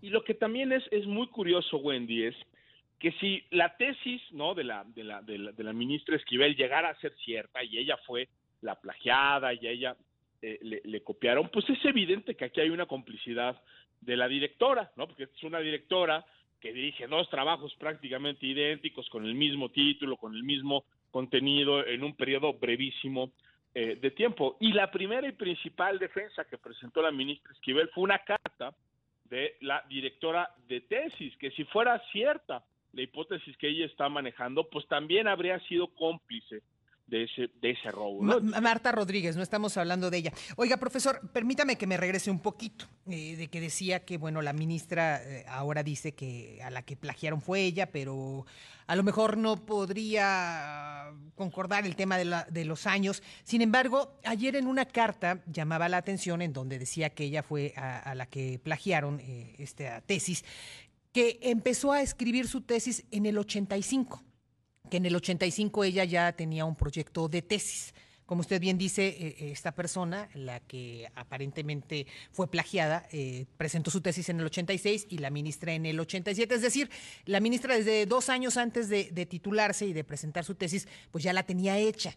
Entonces ahí también no sé si ese sea un argumento válido que de alguna u otra manera pues eh, eh, en su momento pueda demostrar de que sí, realmente hubo irregularidades, alguien le robó la tesis desde el 85 y, y a lo mejor ese alguien pues fue esta Marta Rodríguez, ¿no? De la que estábamos hablando, la asesora de tesis. Pero si me permite hacer una pausa para regresar a platicar de esto, por favor, profesor. Sí, por supuesto. Gracias, seguimos. 8 de la mañana con 41 minutos. Estamos hablando con Javier Martín Reyes. Él es investigador de tiempo completo en el Instituto de Investigaciones Jurídicas de la UNAM y profesor del CIDE sobre el tema del plagio o no plagio de la tesis de la ministra Yasmín Esquivel. Y profesor, bueno, decíamos, 85 según eh, ayer menciona la ministra, ya tenía su tesis en- encaminada, no terminada, pero sí encaminada. 86 la presenta este hombre bajo la asesoría de Marta Rodríguez, que quien, un año después, en el 87, también asesora a la ministra Yasmín Esquivel. Entonces, a lo mejor sí, mm, ahí lo determinarán las autoridades. La ministra Yasmín fue a la que plagiaron, pero entonces en este caso hay una responsable y una responsable tendría el nombre de Marta Rodríguez. Sí, a ver, pero yo te diría, Wendy, creo que los, honestamente, los, los tiempos están complicados. Porque ella lo que ha dicho, como, como tú mencionas, es que empezó a redactar la tesis en el 85, ¿no? Y habría que considerar, o sea, si la hipótesis de la ministra es, es cierta, que entonces en algún momento, ¿no? Entre el 85 y el 86, ¿no? La ministra, por alguna razón, presentó la versión final, final, final de su trabajo. Aquí hay que re- pensar que los dos trabajos son idénticos, vaya, hasta los mismos errores de ortografía y de puntuación que se tienen, ¿no? Entonces, que lo acabó en algún momento, que, que además ella no ha especificado, y creo que esa ambigüedad es deliberada, probablemente porque no puede explicar este, los tiempos, que a la otra persona le dio tiempo no solo de tener acceso a la versión completa, ¿no? De la tesis de la ministra, sino que le dio tiempo de hacer el trabajo de campo, de hacer las entrevistas, de incorporarlas, de redactarlas, de incluir incluso un capítulo final, porque no da cuenta la tesis de Baez es todavía más completa, ¿no? Que la de la ministra Esquivel, que pudo hacer todos los trámites administrativos en la universidad, que contó con el voto aprobatorio de las cinco eh, eh, eh, personas que revisaron eh, su trabajo y que la defiende en julio del 86, ¿no? Entonces, todas esas temporalidades no han sido aclaradas por la ministra. Ya nada más dice, ah, pues yo empecé a revisarla en el 85. Bueno, ¿cuándo se, cuán- ¿cuánto se tardó? ¿Cuándo le entregó? ¿Cuándo dio la versión este, eh, final? Creo que aquí son fechas eh, absolutamente claves. Y segundo, sería importante también pensar por qué entonces esa tesis de la ministra Esquivel se quedó guardada dos años, un año, año y medio, o lo que sea, guardada en un cajón y la ministra simple y sencillamente no la defendió, sino hasta, septre- hasta septiembre del, del, del 87, ¿no? O sea, esas serían las fechas que se tendrían ¿no? que probar y demostrar, pues para empezarle a creer a la, a la- a la- la ministra. Y eso no quita, no, lo segundo, porque digamos, aquí hay una certeza y es, o dos yo te diría, ¿no? La primera es que de que hay plagio, hay plagio, ¿no? Alguien lo hizo. Parece indicar, exactamente, ¿no? Son dos trabajos eh, prácticamente eh, idénticos, por razones lógicas, dos personas no pudieron pensar exactamente lo mismo y del mismo tema, ¿no? Y lo segundo es evidente que aquí hay complicidad de la directora, ¿no? Porque incluso si ella hubiera actuado de buena fe con la primera tesis, sea, eh, sea, cual, eh, sea cual haya sido, pues es evidente que ella como directora no hay ninguna explicación racional de por qué aprobó una segunda tesis con el mismo título, exactamente con el mismo contenido en un periodo de menos de año y medio. Y después, como se ha informado, hay otras tesis incluso posteriores ¿no? que también reproducen los mismos apartados que estas, eh, que estas dos. Hay otros trabajos de otros temas que también están duplicados. Es decir, aquí hay algo que va mucho más allá del caso individual y que todo apunta a que, pues, es, es- es- esta persona, ¿no? La maestra eh, Marta Rodríguez, pues no necesariamente ha tenido eh, un comportamiento que se esperaría de una persona docente y una persona que está dirigiendo estos importantes trabajos de titulación, ¿no? Ahora, eh, yo le preguntaría, eh, profesor, no sé si sea eh, un primer caso que hoy estamos conociendo o hay muchos casos iguales, pero por eh, quien estamos hablando, una ministra de la Suprema Corte que aspira a ser quien conduzca el máximo tribunal del país, eh, esté siendo tan mediático. Y si ya en caso de que se hubiera presentado una situación similar, ¿qué, qué, qué puede pasar? Eh, ¿qué, ¿Qué le podría suceder a quién? haya sido Baez, haya sido la ministra, hayan sido los otros dos que se hayan encontrado, a quien se encuentre culpable de este plagio. Y en caso de lo que le suceda, que posiblemente sea el retiro de, de- el grado académico, ¿qué pasaría con todas las acciones que como abogados firmaron? que como abogados hicieron, sentencias, eh, vaya, todo lo que tiene que ver con el mundo de la abogacía. Sí, a ver, yo, yo te diría, creo que esto corre como por tres cuerdas separadas, ¿no? Eh, hay una primera dimensión que es estrictamente eh, académica. Eh, en ese sentido, sí creo que hay que celebrar, ¿no? Que, que la universidad, la UNAM, creo que ha respondido bien y rápido de- diciendo lo que tenía que decir, ¿no? Es decir, hay un primer comunicado de la Facultad de Estudios Sup- Superiores de, de Aragón, de la FES Aragón, donde dicen vamos a activar el protocolo que tenemos, ¿no? Precisamente para lidiar con este tipo de, plagios, de faltas a la ética, de, de deshonestidades eh, académicas. Creo que también fue importante el comunicado que vimos, ¿no? En días pasados, donde la propia universidad informa, pues un poco eh, confirmando lo que ya todos vimos, de que pues sí existe un altísimo grado de coincidencia. De nueva cuenta, no son exactamente iguales, ¿no? Porque eh, la tesis del licenciado Báez es todavía más amplia que la que presentó el eh, la ministra eh, eh, eh, Esquivel y que obviamente enfatiza que esa información se le manda al comité de la FES, que es quien tiene que procesar. Esa decisión tendrá solo repercusiones en el ámbito eh, académico y como tú mencionabas, bueno, lo que podría generar, digamos, en el, en el caso más extremo es evidentemente pues que se le, que se le retire el, el título, pero eso corre, digamos, por, por la cuerda académica, ¿no? Eh, hay una segunda que yo te diría que es pues la de la ética y de la responsabilidad pública, ¿no? Eh, no hay como tal en la Constitución pues un procedimiento para remover a una ministra o a un ministro eh, que haya plagiado su tesis y en consecuencia se quede sin cumplir con los requisitos. Es decir, digamos, esta es una situación tan extraordinaria, tan, tan atípica, que, hombre, sería raro que la Constitución, incluso con una tan regulada como la que tenemos, contemplara eh, algo así. Pero hay un dato indiscutible y es que para ser ministra o ministro de la Corte se necesita el título profesional de la licenciatura en, en- en Derecho y en un escenario extremo, pues la ministra Esquivel dejaría de cumplir los requisitos para acceder al cargo. Eso sería, eh, digamos, eh, muy problemático, muy costoso para eh, la imagen, para la integridad de la Suprema Corte de Justicia de la Nación. Y creo que ahí se abre un interrogante si en un escenario así una persona puede sostenerse en un cargo de la importancia que tiene eh, eh, la Suprema Corte de Justicia de la Nación. Y, y está una tercera dimensión que, que tú mencionas que tiene que ver, digamos, con un cuestionamiento más jurídico. Caray, aquí tenemos una persona que accedió indebidamente o fraudulentamente al cargo los, los cumplió mediante un fraude académico. Evidentemente, en el caso de que se corrobore la, la, la hipótesis, ¿qué le pasa a la validez pues de las decisiones que haya que haya tomado. Hay que recordar en primer lugar que la Corte funciona siempre o prácticamente en todos los casos de manera eh, colegiada, ya sea en el pleno donde están los integrantes o en las salas donde hay eh, cinco ministras o ministros. Entonces, ahí, hay una primera dimensión. O sea, digamos, ella no decidía de manera eh, individual.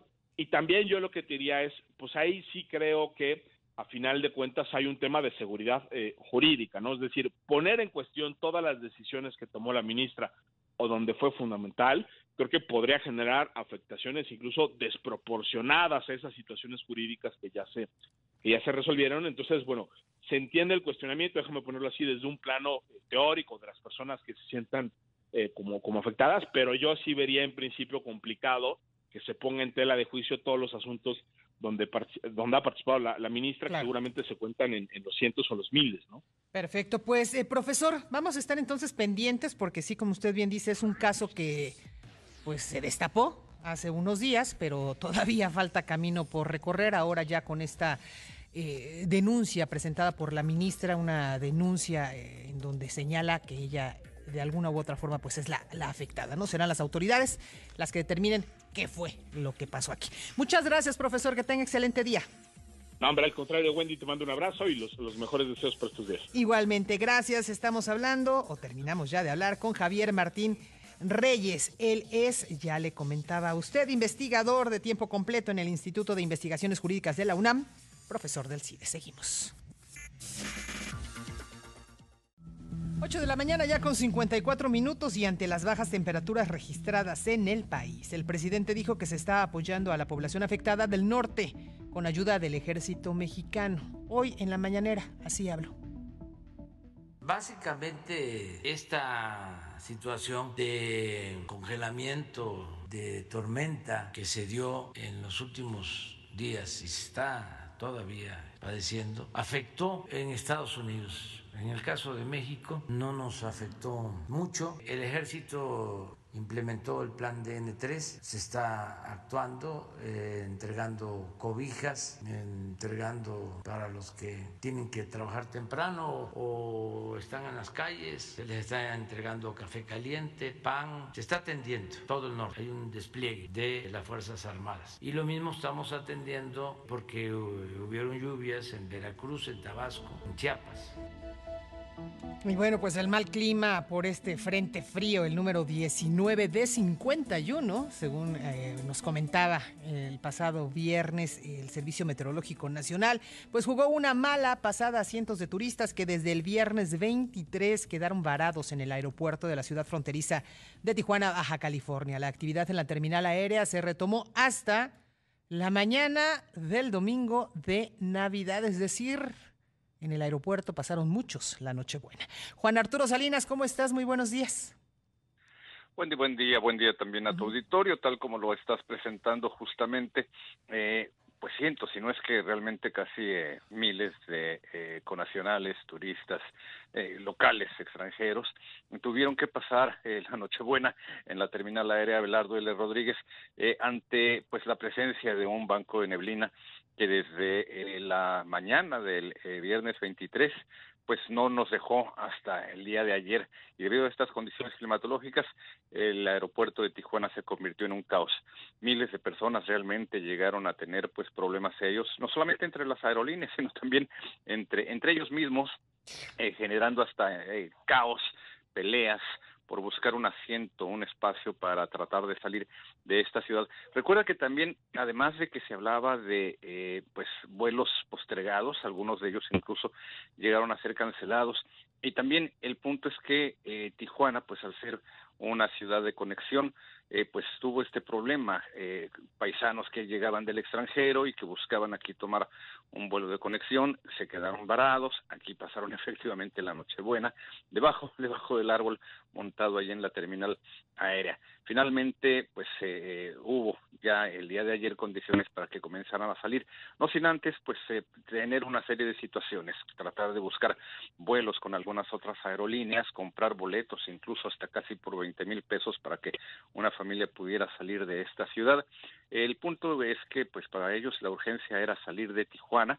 Lo lograron finalmente después de varias horas, eh, casi 48, 72 horas, desde quienes llegaron el viernes y que apenas lograron pues eh, lograr restablecer los vuelos. Algunas de las aerolíneas, eh, principalmente Volaris, Viva Aerobús y algunas extranjeras que también pues eh, tienen aquí conexión, comenzaron apenas a re- reanudar sus actividades y en este caso pues ya la gente comenzó a salir. No sin antes también decirte que hubo personas que tuvieron que incluso pernoctar allí mismo o en un hotel en diversas condiciones, la verdad francamente muy lamentables, Wendy. Híjole, no, no, no me imagino ese escenario que hoy nos estás describiendo. eh, pues personas, ¿no? Como tú bien dices, desesperadas porque pues ya tenían una cita, porque se iban a reunir con los familiares, a lo mejor otros por una cuestión de emergencia médica. Pero pues ahora sí, ni siquiera las aerolíneas eh, pudieron hacer nada eh, contra el clima. Efectivamente, se trató de una eh, neblina muy densa que comenzó a registrarse. Quienes conocemos eh, cómo es la, eh, eh, la frontera de Tijuana y sus cambios climáticos, eh, Wendy, pues sabemos que volar en estos en estos días pues es, es sumamente delicado, te arriesgas mucho a quedarte varado. Aquí el punto está en que se confiaron a que el viernes todavía había buenas condiciones, sin embargo, este banco de niebla, te repito, pues llega a presentarse desde el mismo día viernes y a partir de ese momento, viernes 23, sábado 24 y domingo 25, pues se quedan varados totalmente, casi 72 horas en algunos casos, con niños, sin alimentos, sin condiciones, te imaginarás los baños Sí. insuficientes, peleas.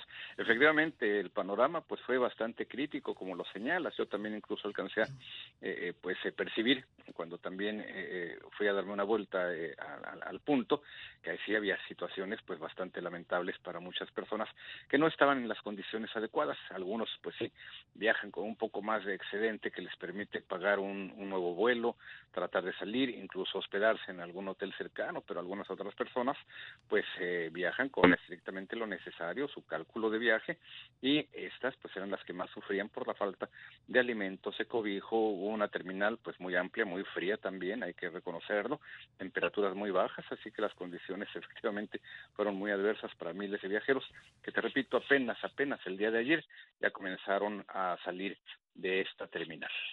Oye, eh, Juan Arturo, ¿y cuáles son los pronósticos para el resto de la semana, para eh, el año nuevo, para que quienes nos están escuchando y a lo Sí. mejor pretenden salir nuevamente o ingresar a, Sí. a Tijuana, pues tomen sus previsiones, ¿no? No les vaya a tocar ahora sí que recibir el año nuevo en la terminal.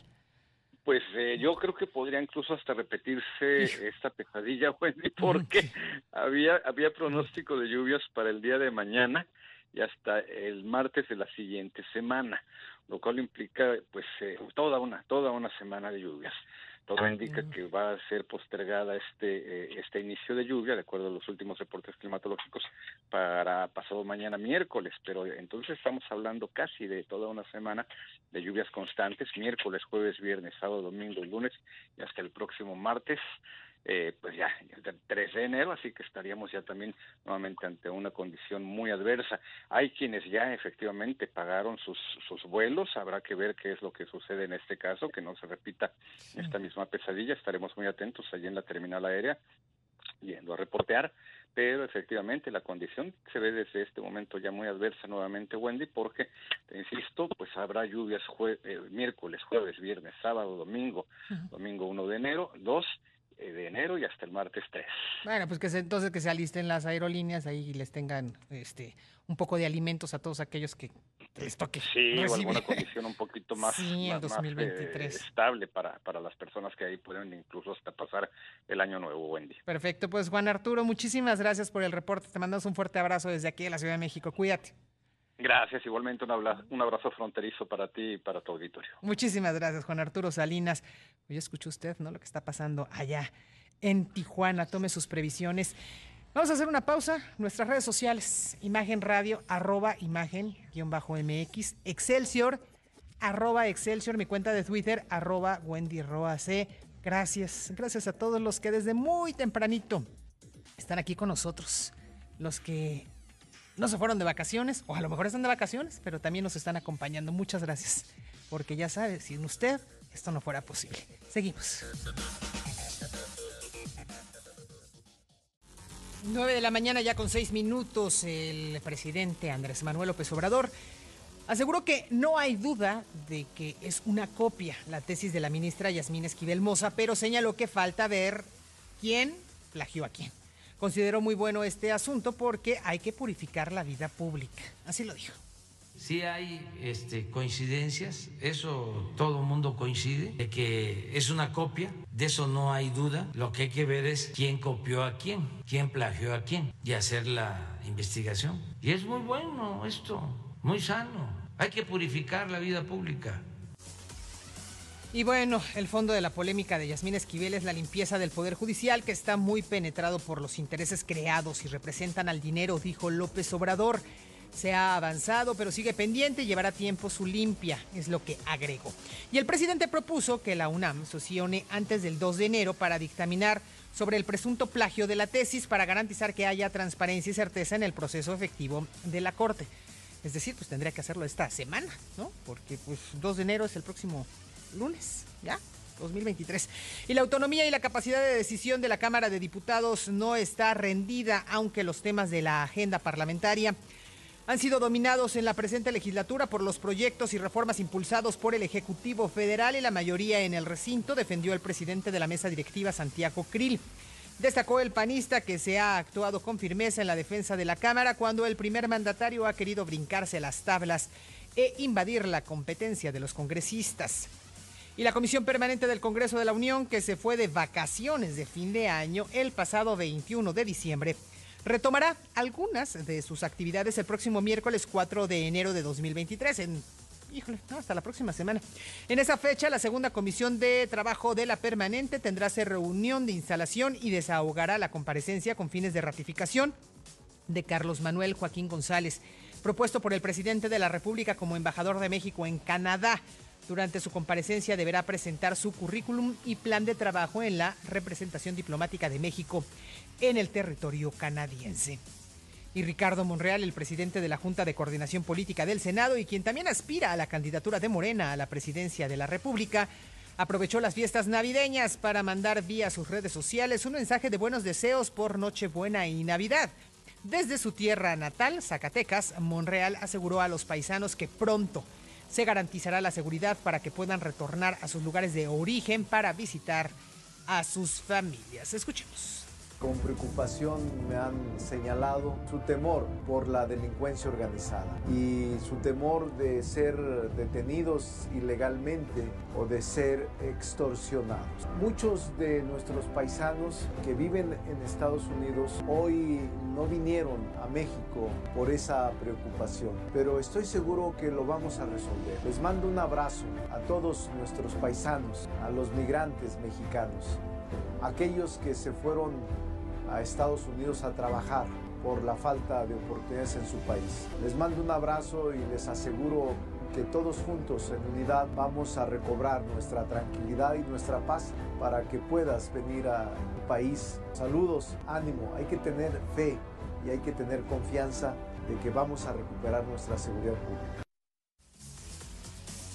Y ahora nos vamos hasta Morelos con Pedro Tonatzin y es que hubo un ataque armado contra una familia en plena cena navideña. Esto fue en el municipio de Jojutla. Pedro, ¿cómo estás? Muy buenos días.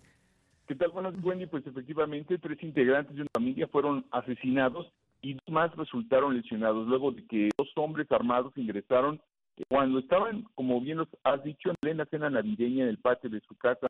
Ahí le dispararon prácticamente a que ropa entre las víctimas hay una menor de edad que perdió la vida en el lugar de los hechos y otro menor más gravemente lesionado. Los hechos se registraron alrededor de las 2.50 de la, de, prácticamente de la madrugada del 25 en la calle 16 de septiembre de la colonia Constitución del 57, cuando la familia realizaba su convivencia de Navidad. Dos hombres con el rostro cubierto ingresaron a la casa con armas largas dispararon contra dos menores de edad y los cuatro adultos que se encontraban ahí. En el lugar, insisto, fallecieron dos mujeres y un hombre, entre ellos una menor de edad de 15 años, y los lesionados, que fueron dos, mamá y un hijo menor de 16, fueron trasladados a un hospital. Solamente, si me permites agregar, ayer también por la noche fue asesinado el líder de los restaurantes de la región oriente de Cuautla, en el poblado de Huastepec del municipio de Yautepec. Hasta aquí mi reporte.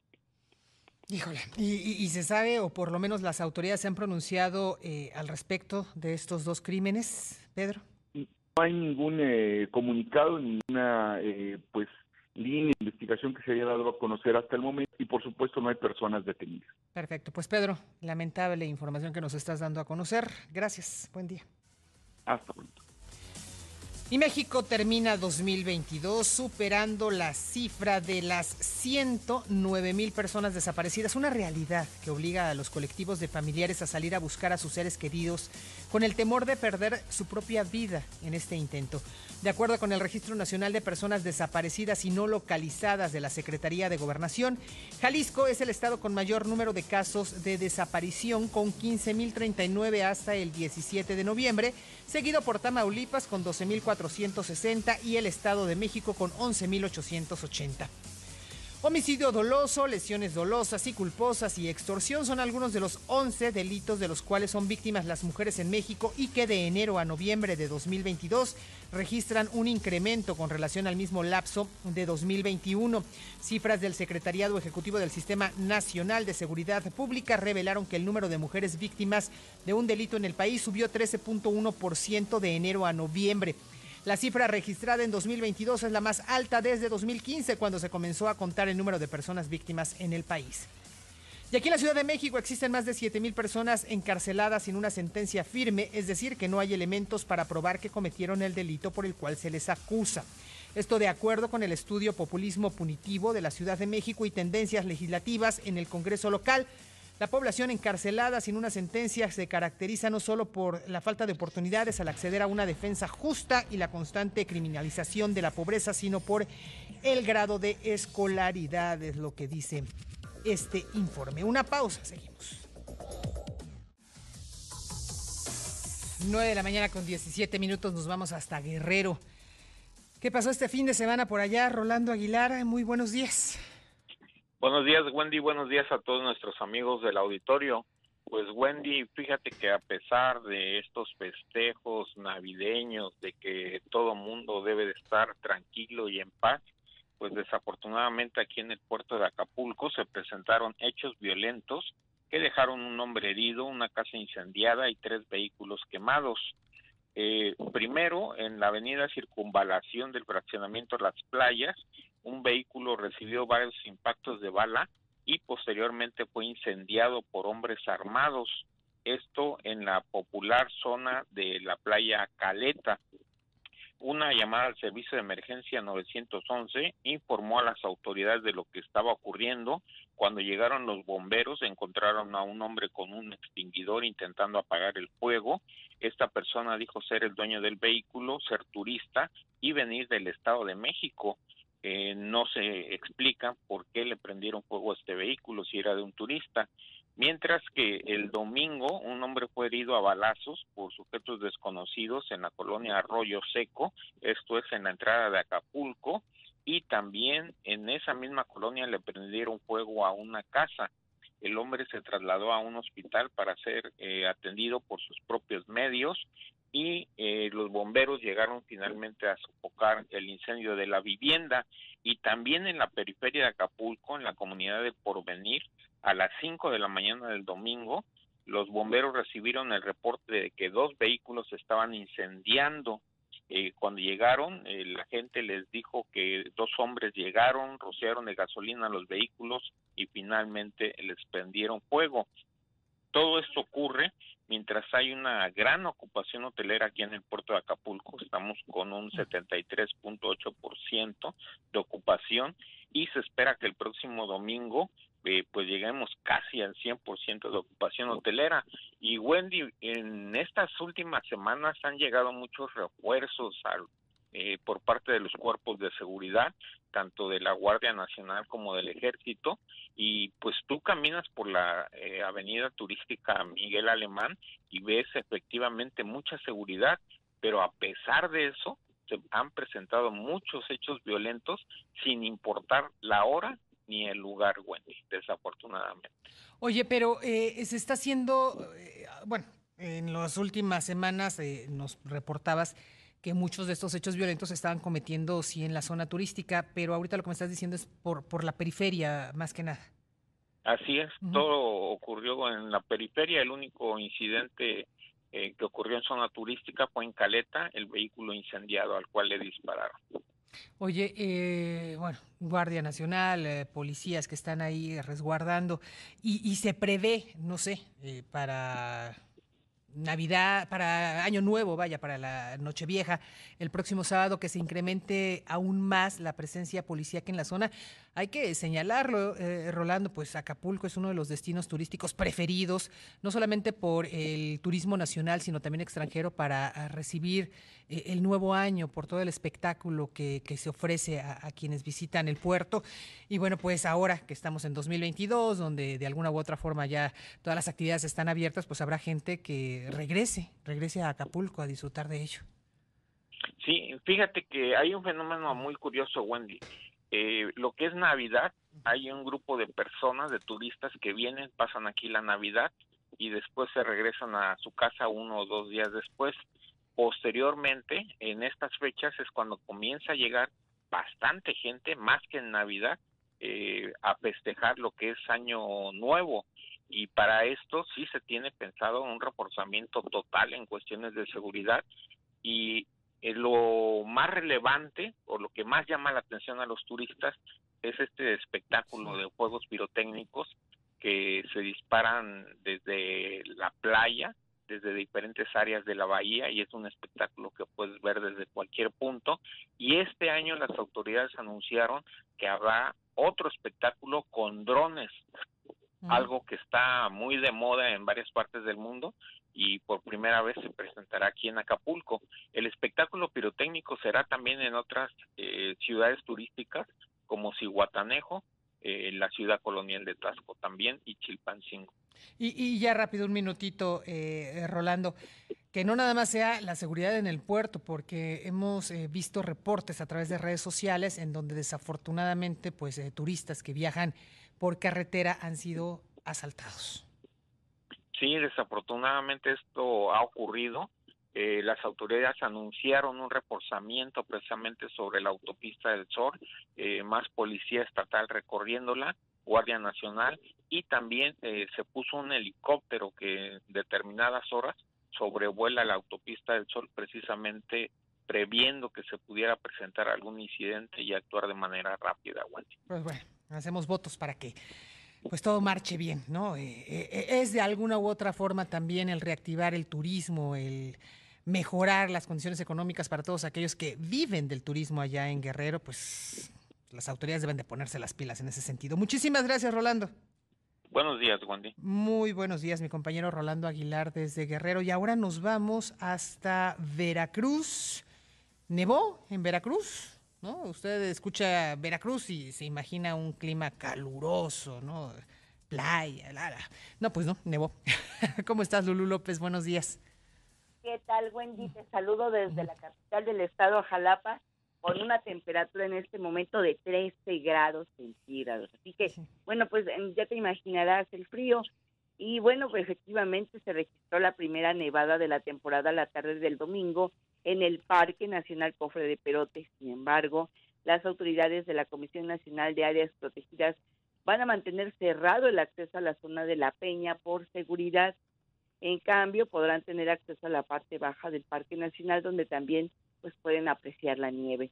El paisaje nevado pues atrae año con año a turistas a la región montañosa, sin embargo, los incidentes registrados en una de las elevaciones más altas del país ha provocado que sean tomadas las medidas para prevenir el extravío de personas o los accidentes por el riesgo de circular en caminos helados que provocan que los automovilistas pues patinen en su vida.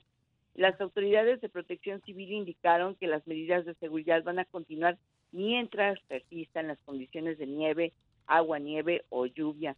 Y Wendy, vaya que nos ha pegado este frente frío número 19 y también el 18, porque por ejemplo en la zona costera hubo problemas con eh, los palaperos, por ejemplo en la zona de El Raudal, municipio de Nautla, bueno, pues todas las palapas volaron.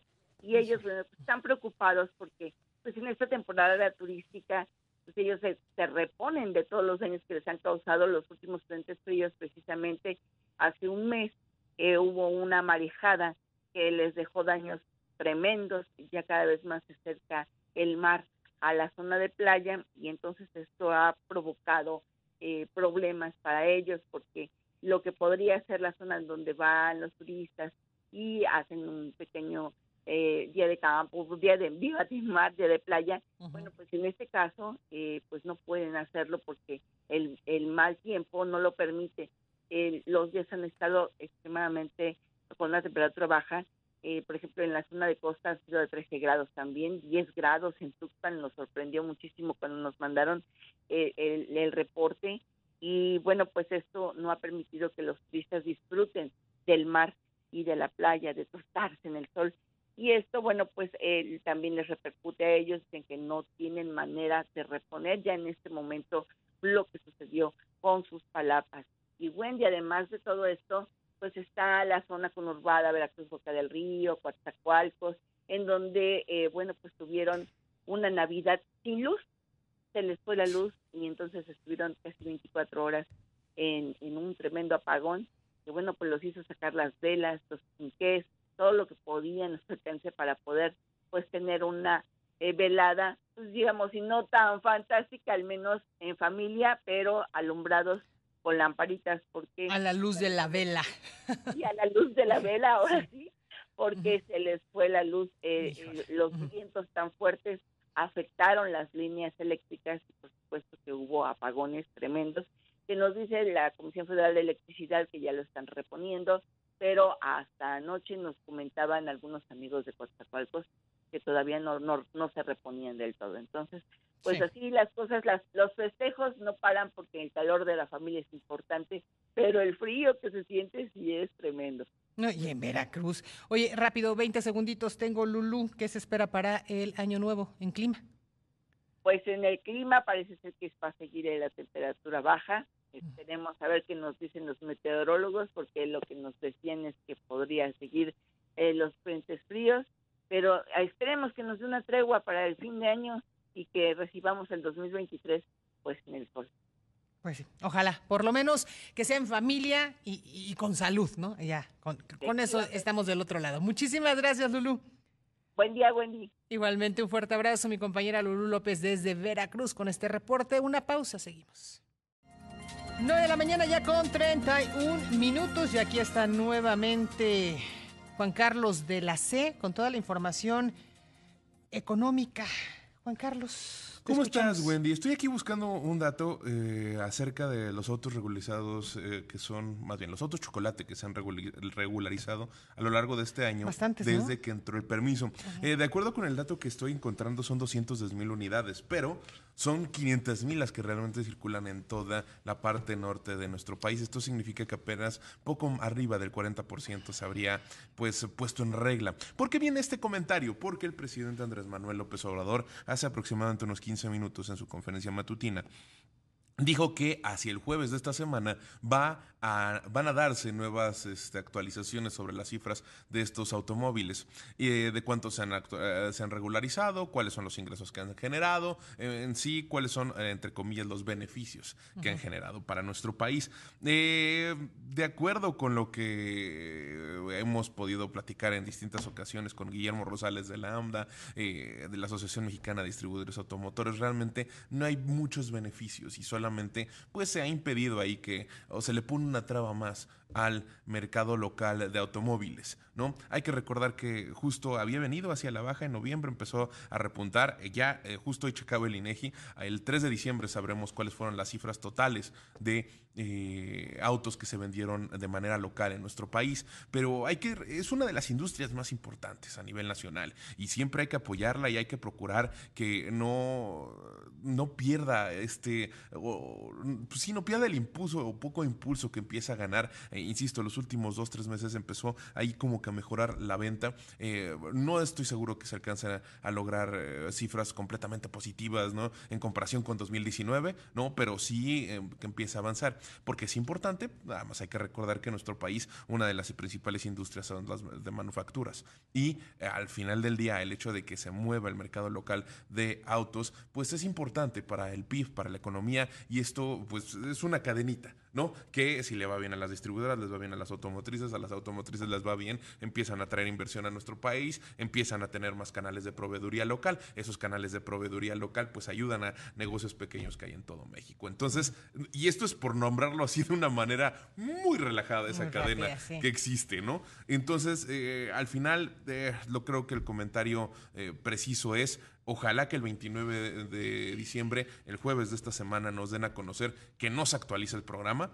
Eh, yo me tiendo a inclinar a que el presidente va a decir que, que sí se puede actualizar por un par de días. Hay que recordar que a principios de este año inició, si no recuerdo fue febrero o marzo, y después eh, tenía una fecha límite hasta julio, después se extendió a septiembre y después se extendió hasta el 31 de diciembre de este año. Pero no son en todos los estados, ¿verdad? O sea, Solamente son en la frontera norte, Ah, ok. son, eh, en un momento te digo, todos los eh, estados O sea, que- si yo tengo mi coche aquí en la Ciudad de México, que lo traje de otro lado, no es el caso, vaya, pero lo estoy comentando así, este, yo no puedo porque vivo aquí en la ciudad. Es correcto. Mira, los en donde están los autos regularizados eh, o se tiene Se permitió l- o regularizarlos, se sí. permite regularizarlos es eh, no espérame aquí no está Eh, es que justo es eh, Zacatecas es una de las entidades, ¿no? Mira, Tengo es en la parte nor- es en la parte norte Mm. donde pues sí está autorizado esto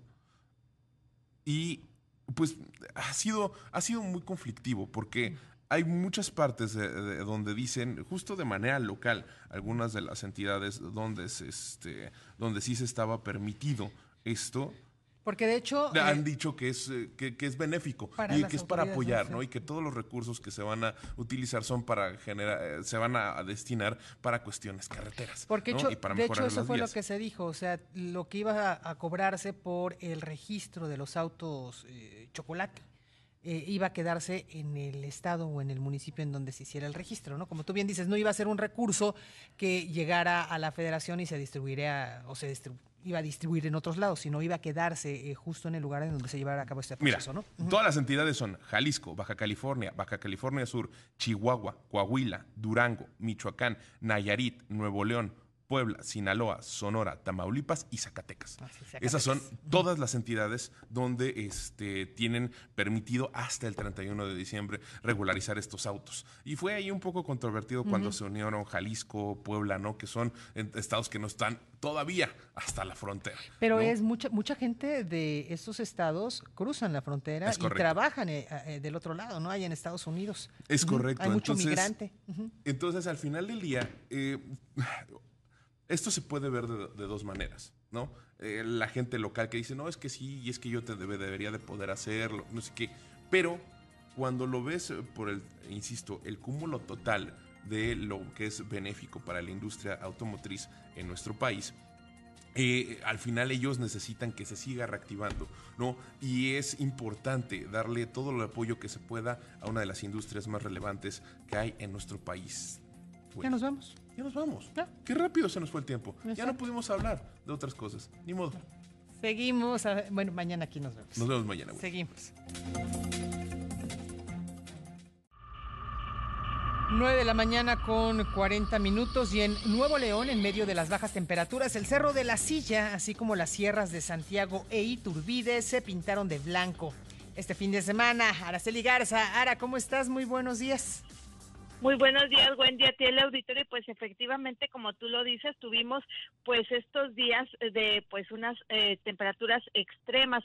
Déjame decirte que lo que fue previo a las celebraciones eh, de Nochebuena y Navidad, pues como tú lo dices, se pintaron de blanco tanto las sierras de Iturbide como las de Santiago, Galeana, así como un leve pues blanco en el Cerro de la Silla que pues sabes es emblemático para Nuevo León. Y bueno también comentarte que debido a estas bajas temperaturas se tuvieron que pues disponer de los operativos carrusel para ayudar a las personas en situación vulnerable también se trasladaron a varias personas a los albergues habilitados tanto por parte del municipio como de pues del estado también y se atendió pues a cerca de unas 160 personas. Por otra parte, también comentarte que la temperatura pues va en ascenso. El día de hoy tenemos 10 grados y se prevé de acuerdo con el pronóstico que ofrece Protección Civil de Nuevo León que durante esta semana se llegue hasta los 27 grados. Entonces, bueno, van mejorando las condiciones, sin embargo, sigue siendo eh, pues el mensaje a la población de extremar precauciones ante estas temperaturas. Actualmente tenemos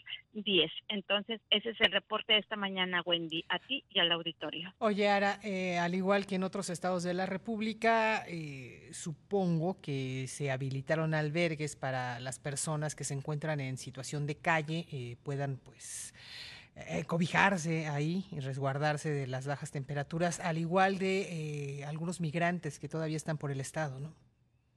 Sí, claro que sí. Para esto precisamente se implementan estos operativos carrusel para repartir a las personas en situación vulnerable tanto cobertores como bebidas calientes, pero también se les invita a que se trasladen a los este pues albergues que están habilitados por parte de los municipios de los diferentes municipios y también del estado, los albergues que habilita el estado. Entonces, estas personas se les invita a que se refugien aquí ante estas bajas temperaturas.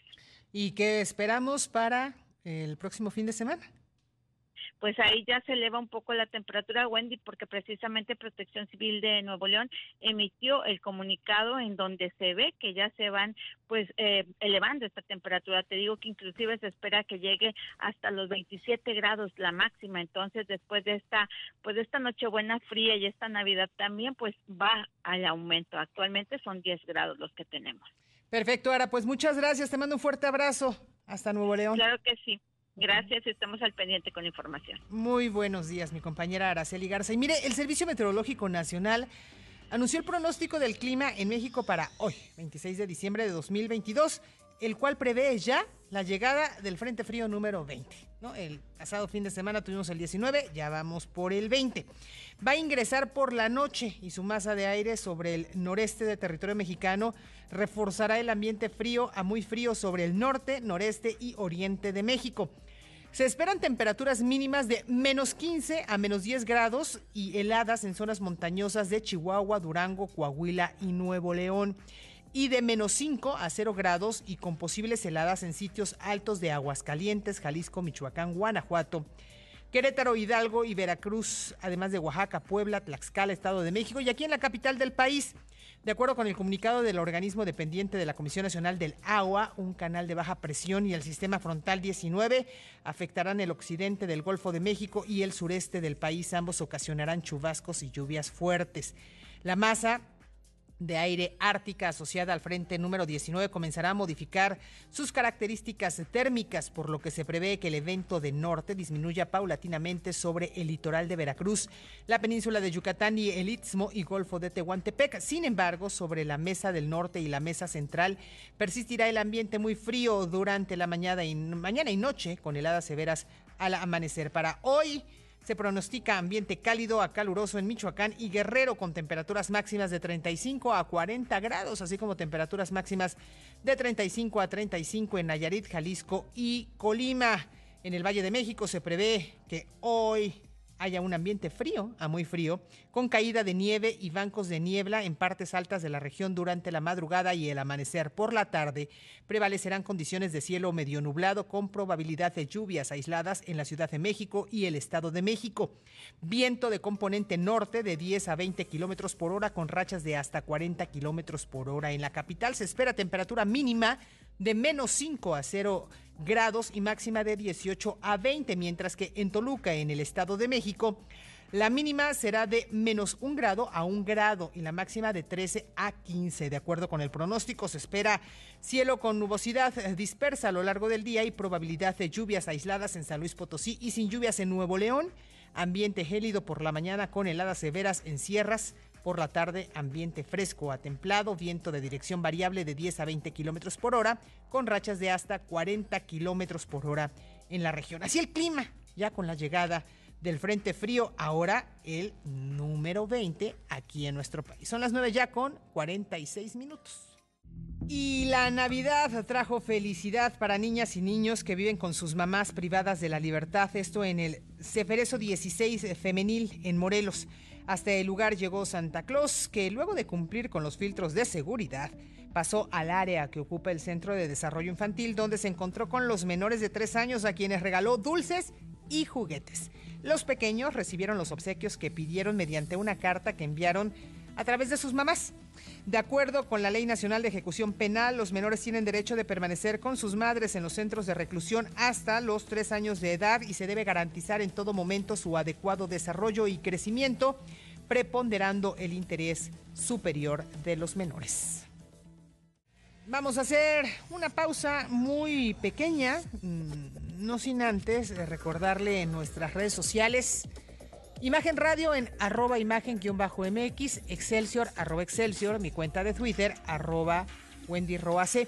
Si usted viene a visitarnos a la Ciudad de México, tenga eh, pues, eh, en cuenta que el programa Hoy no circula está aplicando de manera normal. Es decir, hoy lunes no circulan los, los autos con placas 5 y 6 y holograma 1 y 2 en las 16 alcaldías, además de los 18 municipios conurbados del Estado de México, es decir, aquellos que tienen engomado amarillo.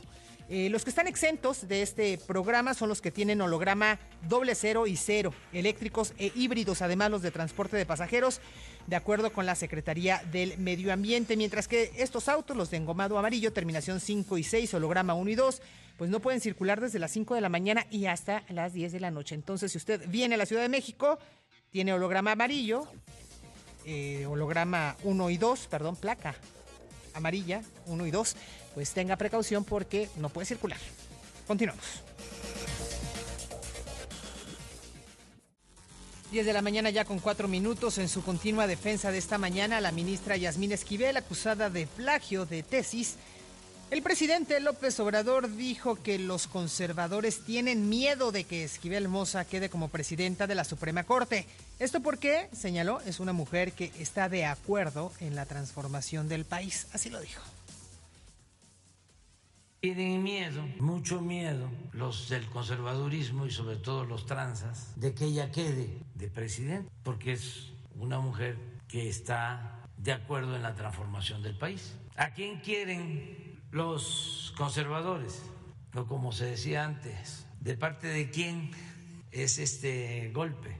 ¿A quién quieren? No me voy a meter en eso, nada más les voy a decir que quieren al ministro más rico de todos a ese quiere de presidente. Pero qué bien que la UNAM y se aclare. Y ojalá y lo haga pronto, antes del día 2. Y bueno, por otro lado, el mandatario rechazó que la refinería Deer Park, esto en Texas, haya frenado su producción en mayoría de sus unidades por la tormenta invernal Elliot, que azotó el fin de semana a Estados Unidos. Nosotros no tenemos problemas de energía, es lo que aseguró. ¿Deer Park frenó su, producción? No. No, sí, pero yo no eh, estuve con el director de Deer Park el viernes en Tabasco. en la reunión con todos los gerentes y no me informó nada. Pero puede ser que hoy o ayer, pero no, no informó. No. Y cuestionado sobre los vuelos cancelados en el aeropuerto de Tijuana, David Aguilar, coordinador de divulgación y educación de la Profeco, dijo que tiene reportes de solo tres vuelos cancelados.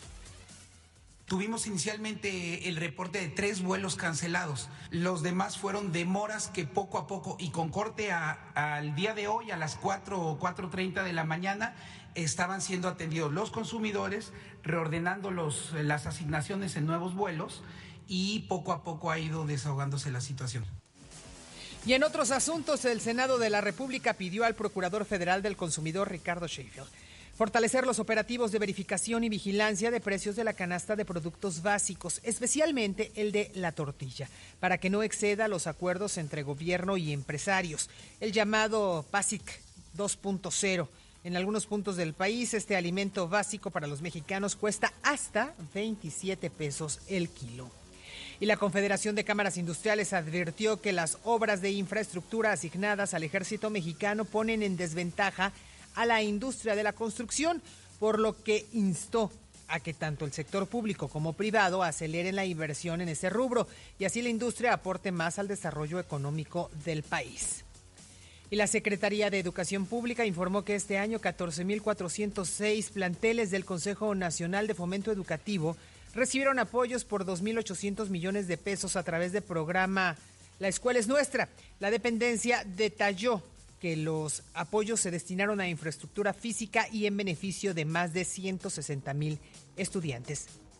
Y la Organización Mundial del Turismo seleccionó a los pueblos mágicos de Krill, Chihuahua y el Fuerte Sinaloa como parte de los mejores pueblos turísticos 2022, entre más de 130 candidaturas de 57 países. El secretario de Turismo, Miguel Torruco, precisó que la organización reconoció la riqueza natural y cultural de estos dos pueblos mágicos, así como su compromiso con la sostenibilidad en sus tres pilares. Y como le adelanté, al menos una decena de camionetas cargadas con juguetes desfilaron por la colonia El Retiro, esto en Guadalajara, Jalisco, donde los repartieron a decenas de niños que ya los esperaban. Carla Méndez, te escuchamos, buenos días.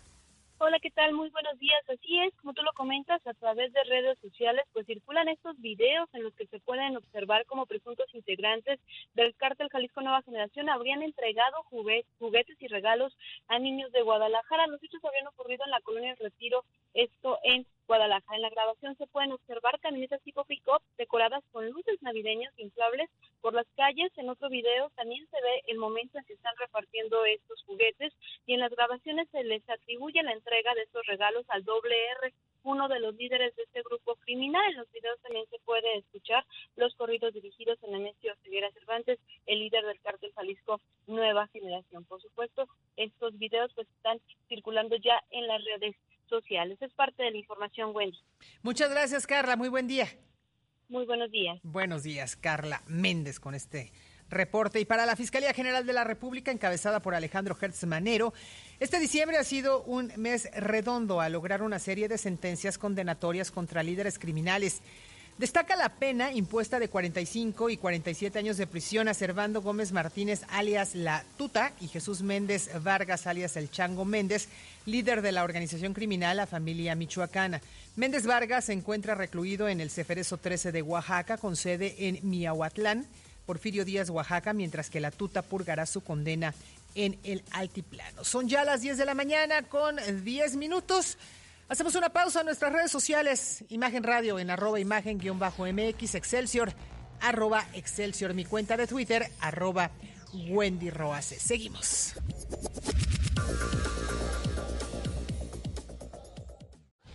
Frentes políticos. Migración, el tema. El año que termina ha traído consigo a una cantidad insospechada de extranjeros que se internan en territorio mexicano con la intención de una mejor vida en Estados Unidos, pero no todos llegan y los campamentos de migrantes se reproducen en diferentes puntos de la República. La política migratoria del presidente Andrés Manuel López Obrador les ha dado cobijo, cosa que agradecen quienes como única opción deben postrarse por semanas o meses a la espera de cruzar el río Bravo. Las ciudades hechas con chozas provisionales son ya un lugar común en las inmediaciones de la frontera. Esta noche pasarán el peor frío al que se hayan enfrentado y lejos de sus países. 2023, ¿podemos hacer más? Esto es lo que dicen los frentes políticos de Excelsior el día de hoy. Frentes políticos. 10 de la mañana con 15 minutos, el presidente Andrés Manuel López Obrador admitió que en el país hay lugares con desabasto de medicamentos, pero aseguró que ya se pagaron todos los medicamentos hasta finales de 2024. Así lo dijo. Sí hay este, lugares en donde hay falta de abasto, pero ya está el plan de distribución. Miren, ya tenemos comprado todos los medicamentos hasta finales del gobierno, hasta finales del 24. Ya se pagaron, ya se tienen todos los medicamentos. Es un asunto de distribución y se van entregando de conformidad con el plan este que tenemos de mejoramiento integral de los servicios de salud pública. Mañana vamos a hablar de eso también, del abasto de medicamentos, pero ya salimos adelante. Además, el mandatario reconoció que desde hace cuatro semanas comenzaron los aumentos de enfermedades respiratorias en el país, así como los contagios de COVID-19, los cuales dijo afortunadamente no son muchos. Adelantó que mañana se va a informar al respecto. Desde hace como un mes empezaron a eh, presentarse enfermedades respiratorias de distintos eh, signos, influenza y otras enfermedades respiratorias. Llamó la atención que en las reuniones que tenemos semanales para ver el tema de salud, nos informaron que el Instituto Nacional de Enfermedades Respiratorias, el INEP, estaba casi lleno de niños con problemas respiratorios. Ya se actuó eso hace 15 días, pero sigue habiendo. En el caso de, del COVID, sí ha aumentado el contagio. Afortunadamente, no mucho, ni con el daño que causaba, sobre todo con pérdidas de vidas, pero sí ha habido un aumento.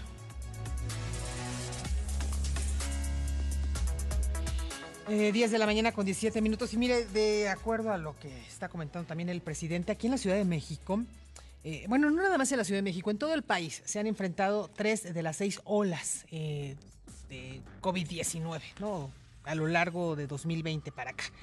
Eh, de acuerdo a lo que se menciona, bueno, pues en este año los casos acumulados aquí en la capital se han incrementado 76.1% al pasar de 1.006.124 al el 2 de enero a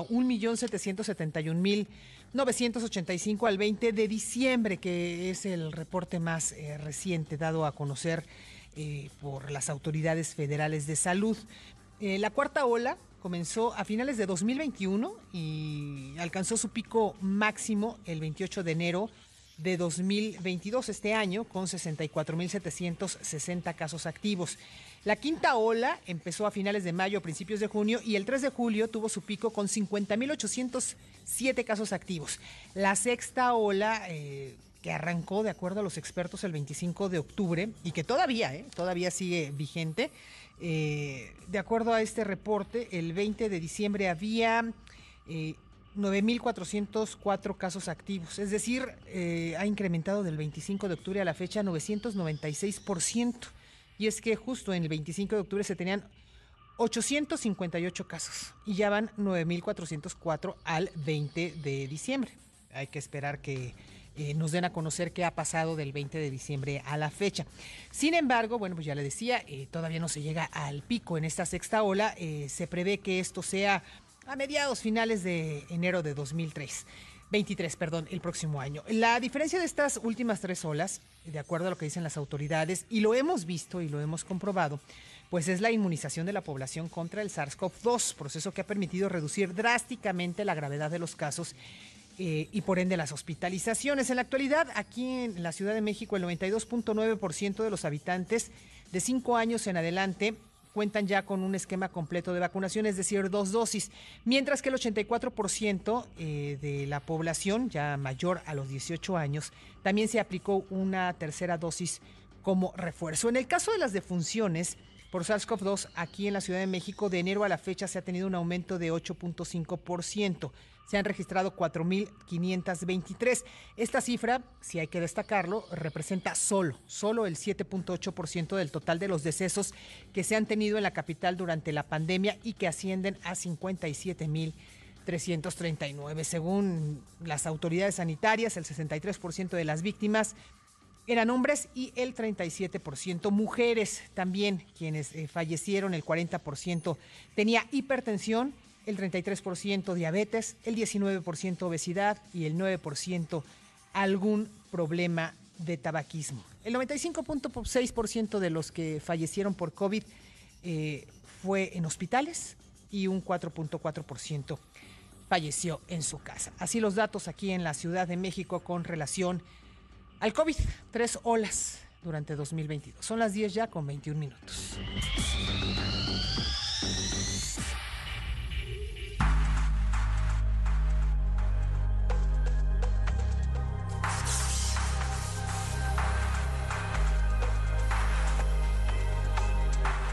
Y hablando del tema de vacunación, ya le decía, esto ha marcado la diferencia en todo el país eh, con relación a las otras olas que se ha tenido de la pandemia por COVID-19.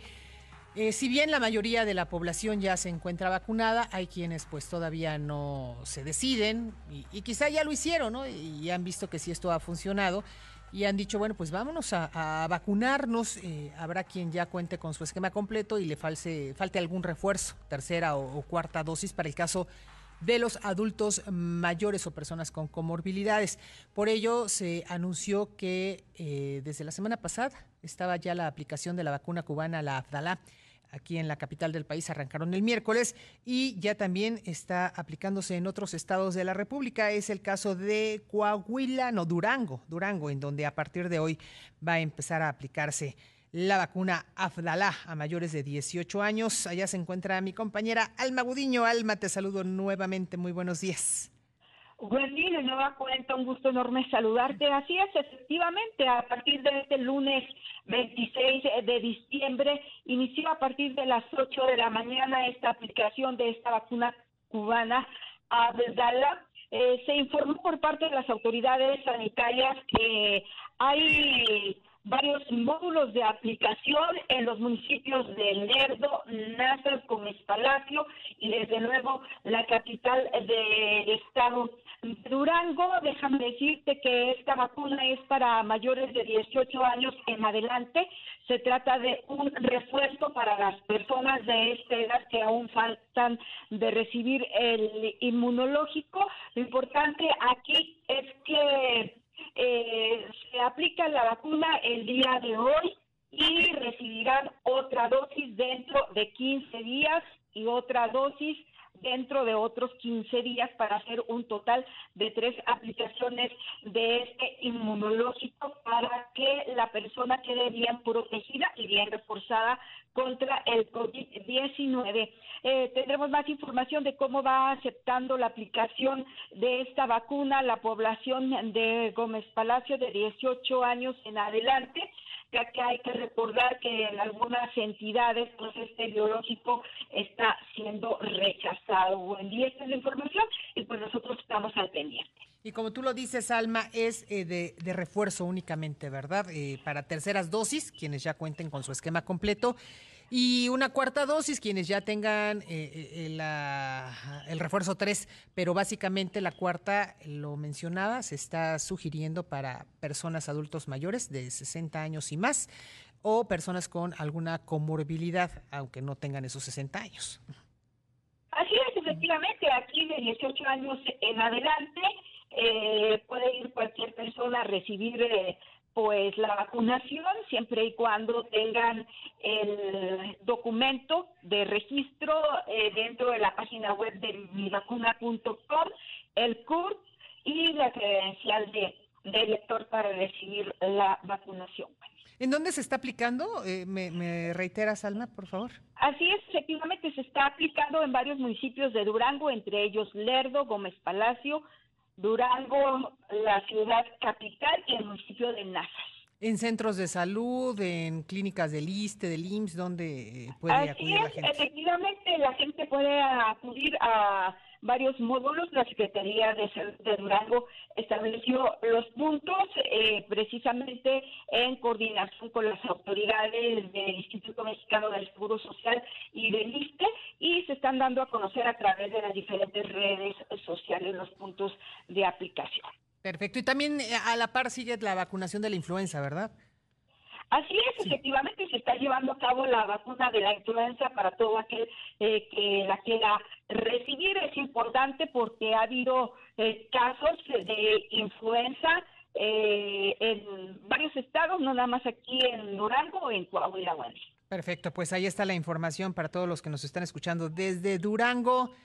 O sea, un piquetito, ¿no? Un piquetito puede marcar la diferencia si usted enferma tanto de influencia o de SARS-CoV-2. Muchas gracias, Alma.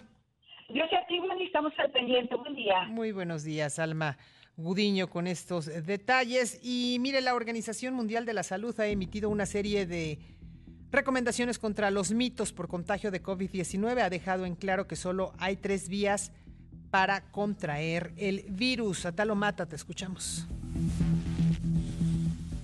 La sexta ola de COVID y sus variantes, la temporada de influenza o gripas comunes, son la constante en la recta final del año entre la población mexicana. Es por eso que la Organización Mundial de la Salud mantiene un protocolo especial para mantenerse alejado de cualquier virus. Lo primero que se debe tomar en cuenta es estar vacunado, además de mantenerse al menos a un metro de distancia de las personas, aunque no parezcan enfermas. colocarse el cubrebocas en caso de aglomeración y lavarse las manos o aplicarse gel antibacterial cada que lo recuerde. Si tose o estornuda, debe taparse la boca con la parte interna del brazo o utilizar un pañuelo. Si presenta síntomas y después de una prueba sale positiva, aíslese hasta su recuperación. Evite convivir en lugares públicos donde la gente grita, habla en voz alta, resopla o canta, tales como restaurantes abarrotados, canto, gimnasia, clubes nocturnos, oficinas o lugares de culto. Si usted puede eludir abrazos, besos y muestras físicas de afecto, hágalo, pero siempre será mejor priorizar espacios al aire libre para convivencias como parques, jardines o terrazas. La higiene en general es fundamental, pues limpiar superficies, así como desinfectar ambientes, teléfonos celulares, picaportes, barandales, etc. Obviamente que si su deseo es saber más acerca de medidas y cuidados, puede ingresar a la página que es who.int, para ser orientado de la mejor manera. Para Grupo Imagen, Atalo Mata, Otón. Y el virus del COVID-19 ya se ha vuelto endémico y con ello la pandemia ha llegado a su fin, así lo aseveró Christian Drosten, quien es uno de los virólogos de referencia alemanes, quien en entrevista en un diario alemán destacó que este invierno estamos viviendo la primera ola endémica de SARS-CoV-2 y con ello se ha terminado la pandemia. Precisó que una vez pasado el invierno, la inmunidad de la población será tan amplia y tan resistente que el virus ya no tendrá la capacidad de provocar una nueva oleada de casos en verano. Y la Comisión Nacional de Sanidad de China retirará el próximo 28 de enero la exigencia de cuarentenas al entrar al país, vigente desde marzo de 2020. Una decisión que supone un paso más en el desmantelamiento de la política de cero COVID. Las autoridades sanitarias explicaron en su cuenta oficial en la red social WeChat que los pasajeros no tendrán que solicitar un código verde de salud antes de su viaje a China, requisito que era necesario hasta ahora, aunque tendrán que presentar una prueba PCR negativa realizada en las 48 horas previas al comienzo de su viaje. La comisión declaró que el COVID dejará de ser una enfermedad de categoría A, el nivel de máximo peligro, y para cuya contención se exigen las medidas más severas para convertirse en una de categoría B, que contempla un control más laxo. Son ya las 10 de la mañana con 29 minutos. Nuestras redes sociales, arroba imagen-mx, imagen radio y excelsior, arroba excelsior. Mi cuenta de Twitter, arroba Wendy. Gracias a todos los que nos eh, han seguido, nos mandan mensajes a través de esta red social desde muy, muy tempranito. Estamos ya en esta última semana de 2022, estamos cerrando el año y qué mejor que hacerlo con su compañía. Hacemos una pausa, seguimos. 10 de la mañana con 33 minutos, nos vamos hasta Oaxaca y es que como le adelanté, se registran brotes de rabia humana, esto en la región de Valles Centrales. Pati Briseño, ¿cómo estás? Buenos días, Pati. ¿Qué tal? Muy buenos días. Eh, pues sí, los servicios de salud de Oaxaca atienden y vigilan la evolución de tres casos sospechosos de rabia en humanos en la comunidad de Palo de Lima, municipio de San Lorenzo Texmelucan, esto en la región Sierra Sur, allá en la zona indígena Zapoteca. Y esto, bueno, pues eh, está confirmado por la dependencia encargada de la política pública de salud. Precisó que se trata de pacientes de pues pequeños ellos de 8, 7 y 2 años de edad de esa localidad indígena, a quienes canalizaron al Hospital General Aurelio Valdivieso en la ciudad de Oaxaca. Eh, dos de los pacientes continúan graves y uno de ellos estable, y eh, pues es el reporte médico del, del hospital de tercer nivel.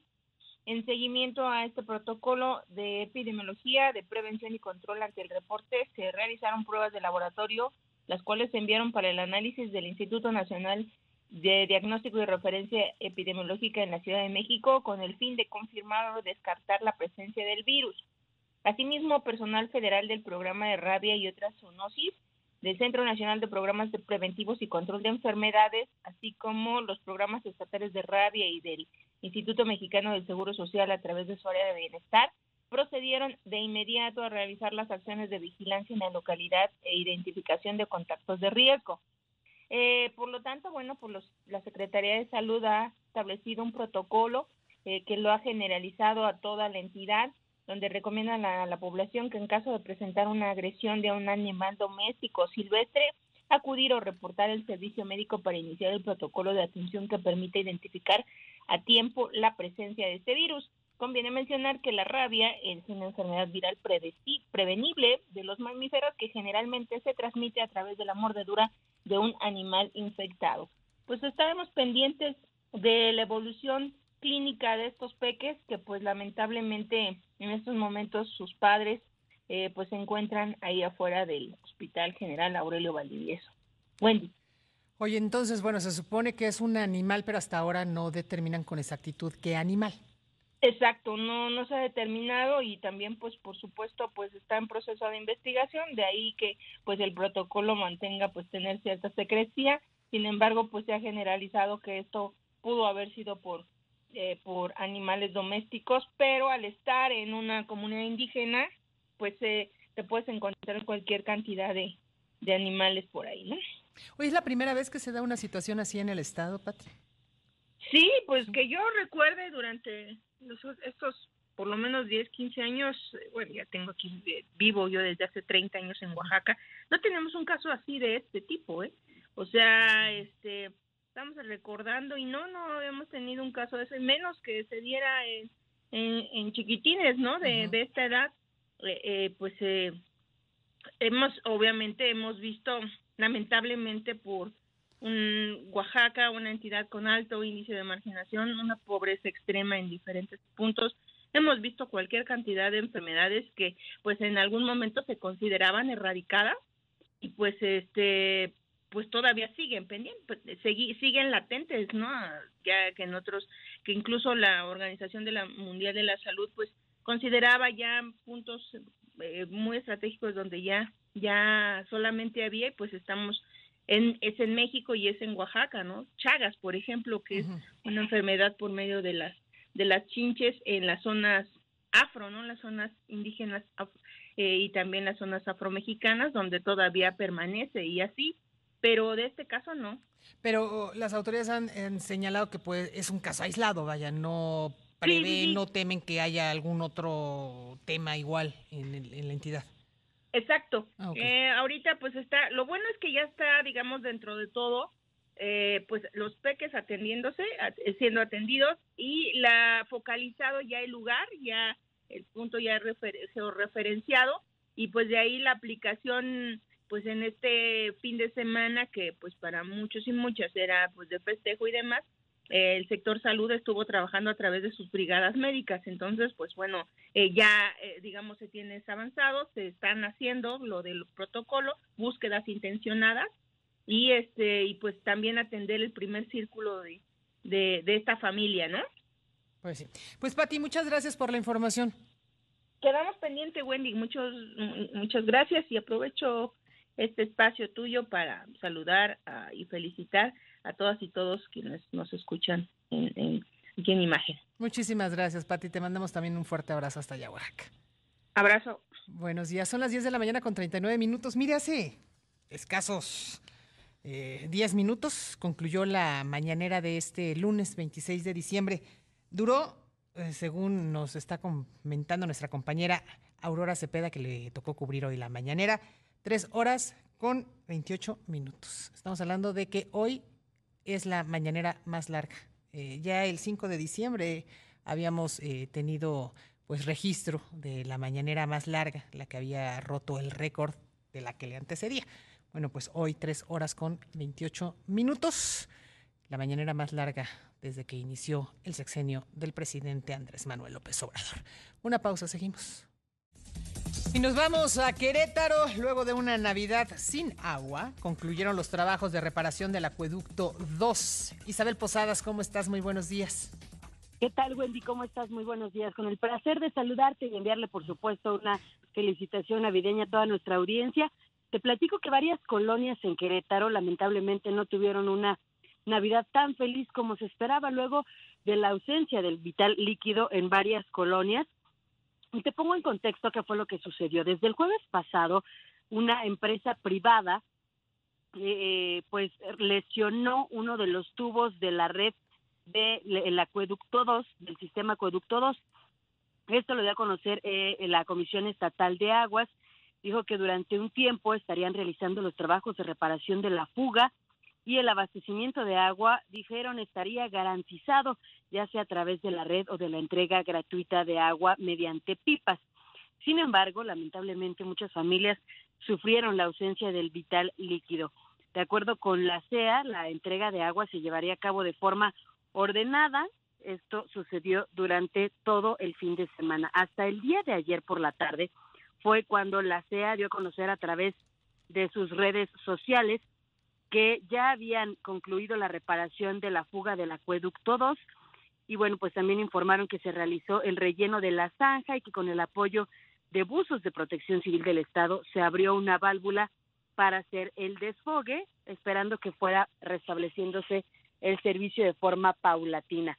Vale la pena mencionar, Wendy, que el descontento de la población se hizo notar de una forma muy importante a través de las redes, pues que en una fecha tan emblemática donde pues hay reuniones familiares en todos lados, no se contara con este servicio de forma adecuada, pues por supuesto que generó la molestia de la ciudadanía. Esto, pues a pesar de que el gobierno del estado a través de la Comisión Estatal de Aguas aclaró que no era algo pues que hubiera sido digamos que culpa de la administración pública, sino que fue una empresa particular la que causó este daño en el acueducto realizando excavaciones y bueno, pues tuvo que salir la administración pública a solventar el problema, específicamente la Comisión Estatal de Aguas, Wendy.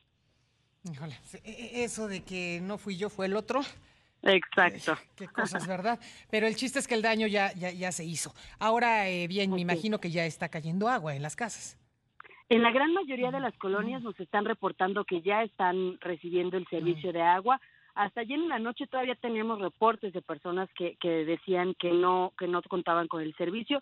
Yo espero que a estas alturas ya ya ya todos tengan agua, aunque tampoco la sea ha reportado si ya se restableció completamente el servicio en todas las colonias. Perfecto. Pues Isabel, muchas, muchas gracias. Este, híjole, bueno, pues a bañarse, ¿no? Quienes no se hayan bañado en Navidad. Este, Así es. Este, ¿dónde te escuchamos, Isabel? Los espero todos los días, bueno, de lunes a viernes de 8 a 9 de la noche en Imagen Informativa Querétaro 94.7. Perfecto, pues muchísimas gracias Isabel, te mandamos un fuerte abrazo desde la Ciudad de México y también a todos a los que nos... Muchísimas gracias. Un fuerte abrazo también para toda nuestra audiencia. Hasta luego. Claro que sí, a todos los que nos escuchan desde Querétaro, un fuerte abrazo para todos ustedes. Son ya las 10 con 47.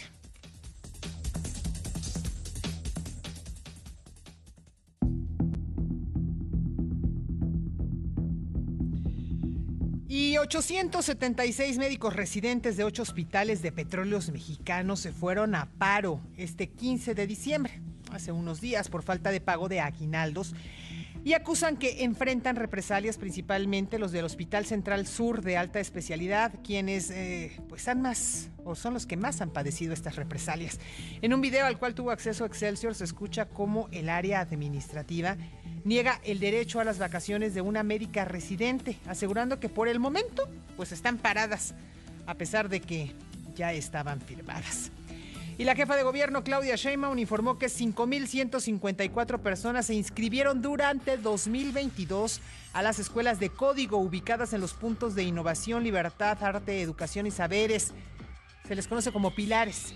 En sus redes sociales, Sheinbaum indicó que los inscritos eh, o del total de ellos, 468 personas ya han concluido el nivel avanzado, de las cuales 309 han conseguido certificarse en el uso de lenguajes de programación Java o Python.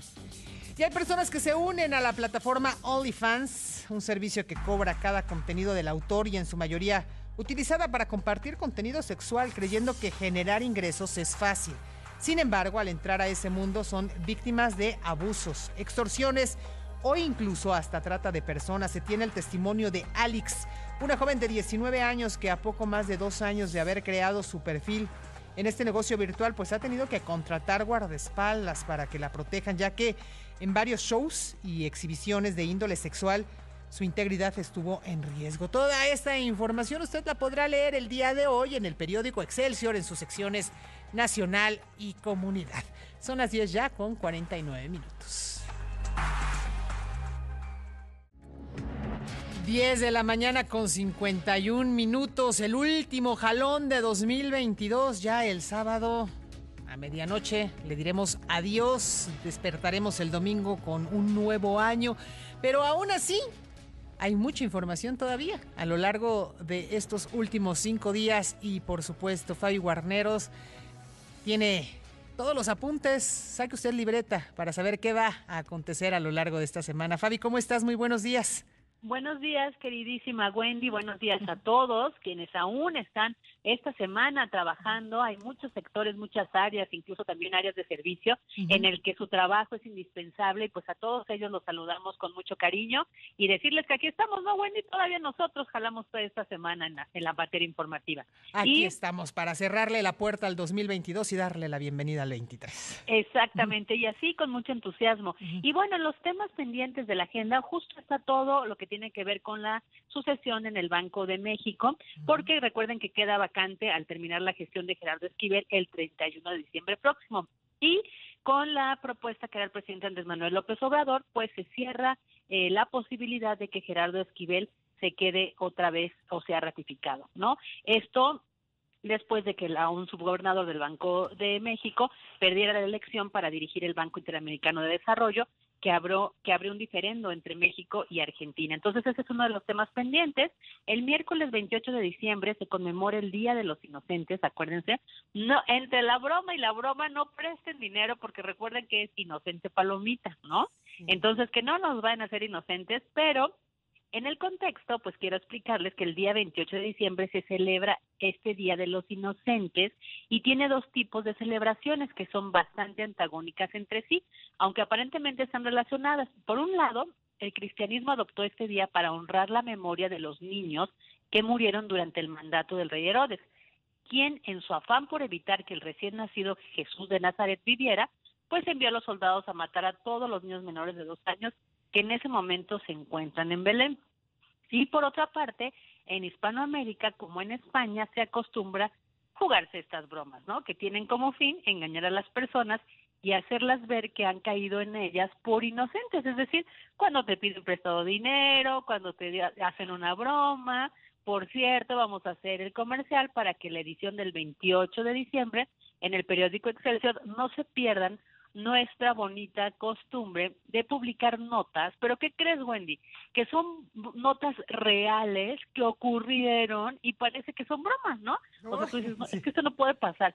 Así que no se van en la cinta, otros eh, periódicos publican notas de broma, pero no, Excelsior publica notas reales que parecen broma. Ya verán, ya lo, véanlo, busquen esa edición. El jueves 29 eh, va a estar la rodada nocturna de fin de año en la Ciudad de México y eh, va a ser a partir de las 8.30 de la noche. Se está convocando a participar la caravana nocturna en bicicleta y eh, iniciar el Monumento a la Revolución para despedir 2022 y darle la bienvenida al 2023. Recuerden que todas esas actividades ya se empezaron a retomar después del largo proceso de la pandemia. Aún así, cuídense, usen su cubrebocas. De hecho, el cubrebocas no solo nos protege de estos virus, Acuérdense que no nada más está COVID, influenza y es el nuevo virus respiratorio, sino también pues del frío. Entonces es una buena táctica para también cuidarnos del frío. Y el viernes 30 es la última conferencia del mañanera de este año del presidente Andrés Manuel López Obrador. No se me emocionen, porque el 2 de enero retoma sus actividades y retomará sus este, tradicionales conferencias. Evidentemente estamos casi casi en años preelectorales y pues esta eh, eh, escenario, esta eh, reflectores en la mañanera, pues es muy importante.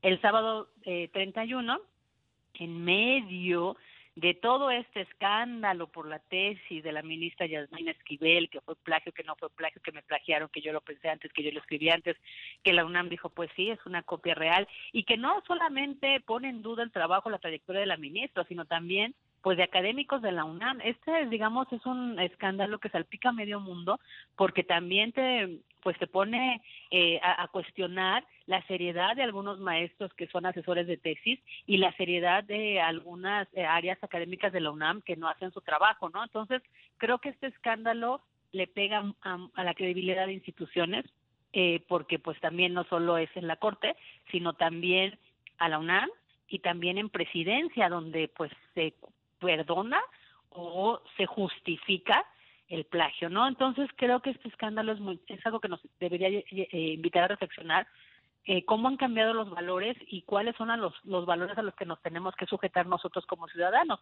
que yo creo que entre más éticos seas, eh, no solo dormirás más tranquilo, sino tendrás una trayectoria intachable, ¿no?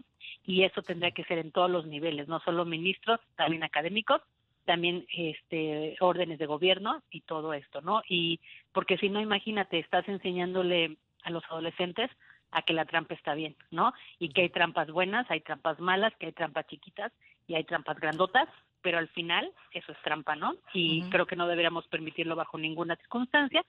¿Y por qué digo? Pues porque el 31 de diciembre ya el ministro Arturo Saldívar este, pone fin a su mandato, el pasado 15 de diciembre dio su mensaje o su informe final, pero pues él está en funciones hasta este 31 y pues será el próximo 2 de enero cuando se elija el sucesor para el periodo y evidentemente la ministra Yasmín Esquivel era una de las candidatas, por eso todo este escándalo, ¿no? Además de esta presidencia, ya me es Alfredo Gutiérrez Mena, eh, Javier Lainez eh, Potisek, Alberto Pérez Dayán y Norma Lucía Piña Hernández. Y para despedir el año, dar la bienvenida, mi querida Wendy. ¿Te acuerdas? ¿Te acuerdas? Sí, me acuerdo, me acuerdo. Que estuvimos bailando en la ahí frente a la, a la de la Independencia. Eh, un, estábamos despidiendo un año también, querida Wendy. Entonces van a estar Los Ángeles Azules. Mis niños eran unos bebecitos cuando fuimos, los llevé, los llevé. No sé este año porque pues hay que cuidarnos de las enfermedades, pero bueno, si quiere ir, tome sus precauciones. Ahí es, ahí, ahí estarán Los Ángeles Azules. Y el domingo 1 de enero, Luis Ignacio Lula da Silva inicia su tercer mandato presidencial y eh, eh, va a ir el rey de eh, Felipe VI de España y los mandatarios de otros 11 países. En... Nos vamos, gracias. A nombre de Pascal Beltrán del Río, titular de este espacio, lo invito a que mañana aquí estemos a las 7 de la mañana. Cuídense mucho, mi nombre es Wendy Roa. Hasta pronto.